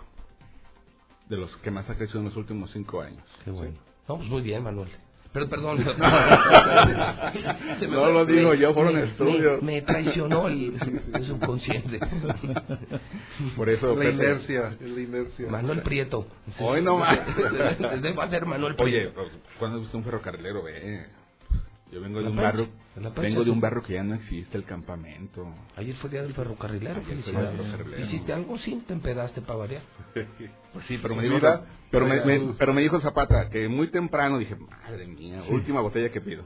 Ay, ahorita botella. Cálmate. No, ¿Fuiste pues- a la Copa Conoce o qué? No, no, no, no, esa- no voy. No, toda mi familia es ferrocarrilera, Pepe. Sí, yo lo de sé. mis abuelitos, Yo de parte materna. Bueno, Eh, pues el 80% de paterno. Aguascalientes somos, tenemos un... Mi papá hasta hace pocos años andaba descarrilando trenes y... Ah, está bien. Sí, le tocaron varios descarriles. Ah, no pensé que andaba con Vallejo. Ah, no, no, no, no, no, no, es conductor. Y te digo, yo nací en un barrio que ya no existe, ahora está la Gómez Morín ahí. Era el campamento. Sí, claro. Y me acuerdo, yo tenía cinco años, seis, iba a la primaria, caminando. La primaria que está al lado del jardín de Manuel M. Ponce. Ahora son oficinas. Y me acuerdo que había mucha gente alrededor de las vías del ferrocarril. Iba con mi mamá. Y algo pasó. Y pregunta a mi mamá, ¿qué pasó? Atropellaron a una persona. Ah, y me agarra de la mano mi mamá. Ven. Mira. Ahí está la cabeza, allá está el brazo, acá quedó el pantalón, de aquel lado está su... Suicidio número 15. Luego me dice, para que te fijes cuando atraviesas el tren, güey. Nunca se me olvidó. Qué bueno que no se te olvida. Sí, Había un- aprendí, dije, no, un esto te va a paso pasar. para peatonal para entrar. Dos. Dos. Dos puentes. Y luego apedreaban los del campamento a los que... Si tú ¿Pues te... sí? Sí, sí, sí, eran muy Entraban a las agresivos. 7, a las 9 era la kermés, salían a las 3. Era un grupo de choque, no podían entrar, no podían entrar policías ahí porque era zona No, federal. no, Ahí me tocó ver tres muertitos, mis primeros tres muertitos fueron ahí. Uf, eh, si le rascaran y le excavaran a lo que hay ahí en Gómez Morín, no, yo te le canté de No, muertos hombre, que van a no encontrar. no Cementerio. hayan. Señores, ahí se ven. Que tengan muy buen fin de semana. Te encargo mucho eso de Enrique. Ponlo a dieta, ponlo a dieta, ponlo a dieta. Vamos a poner primero yo, güey, nomás. No, no, pero tú, estás pachoncito.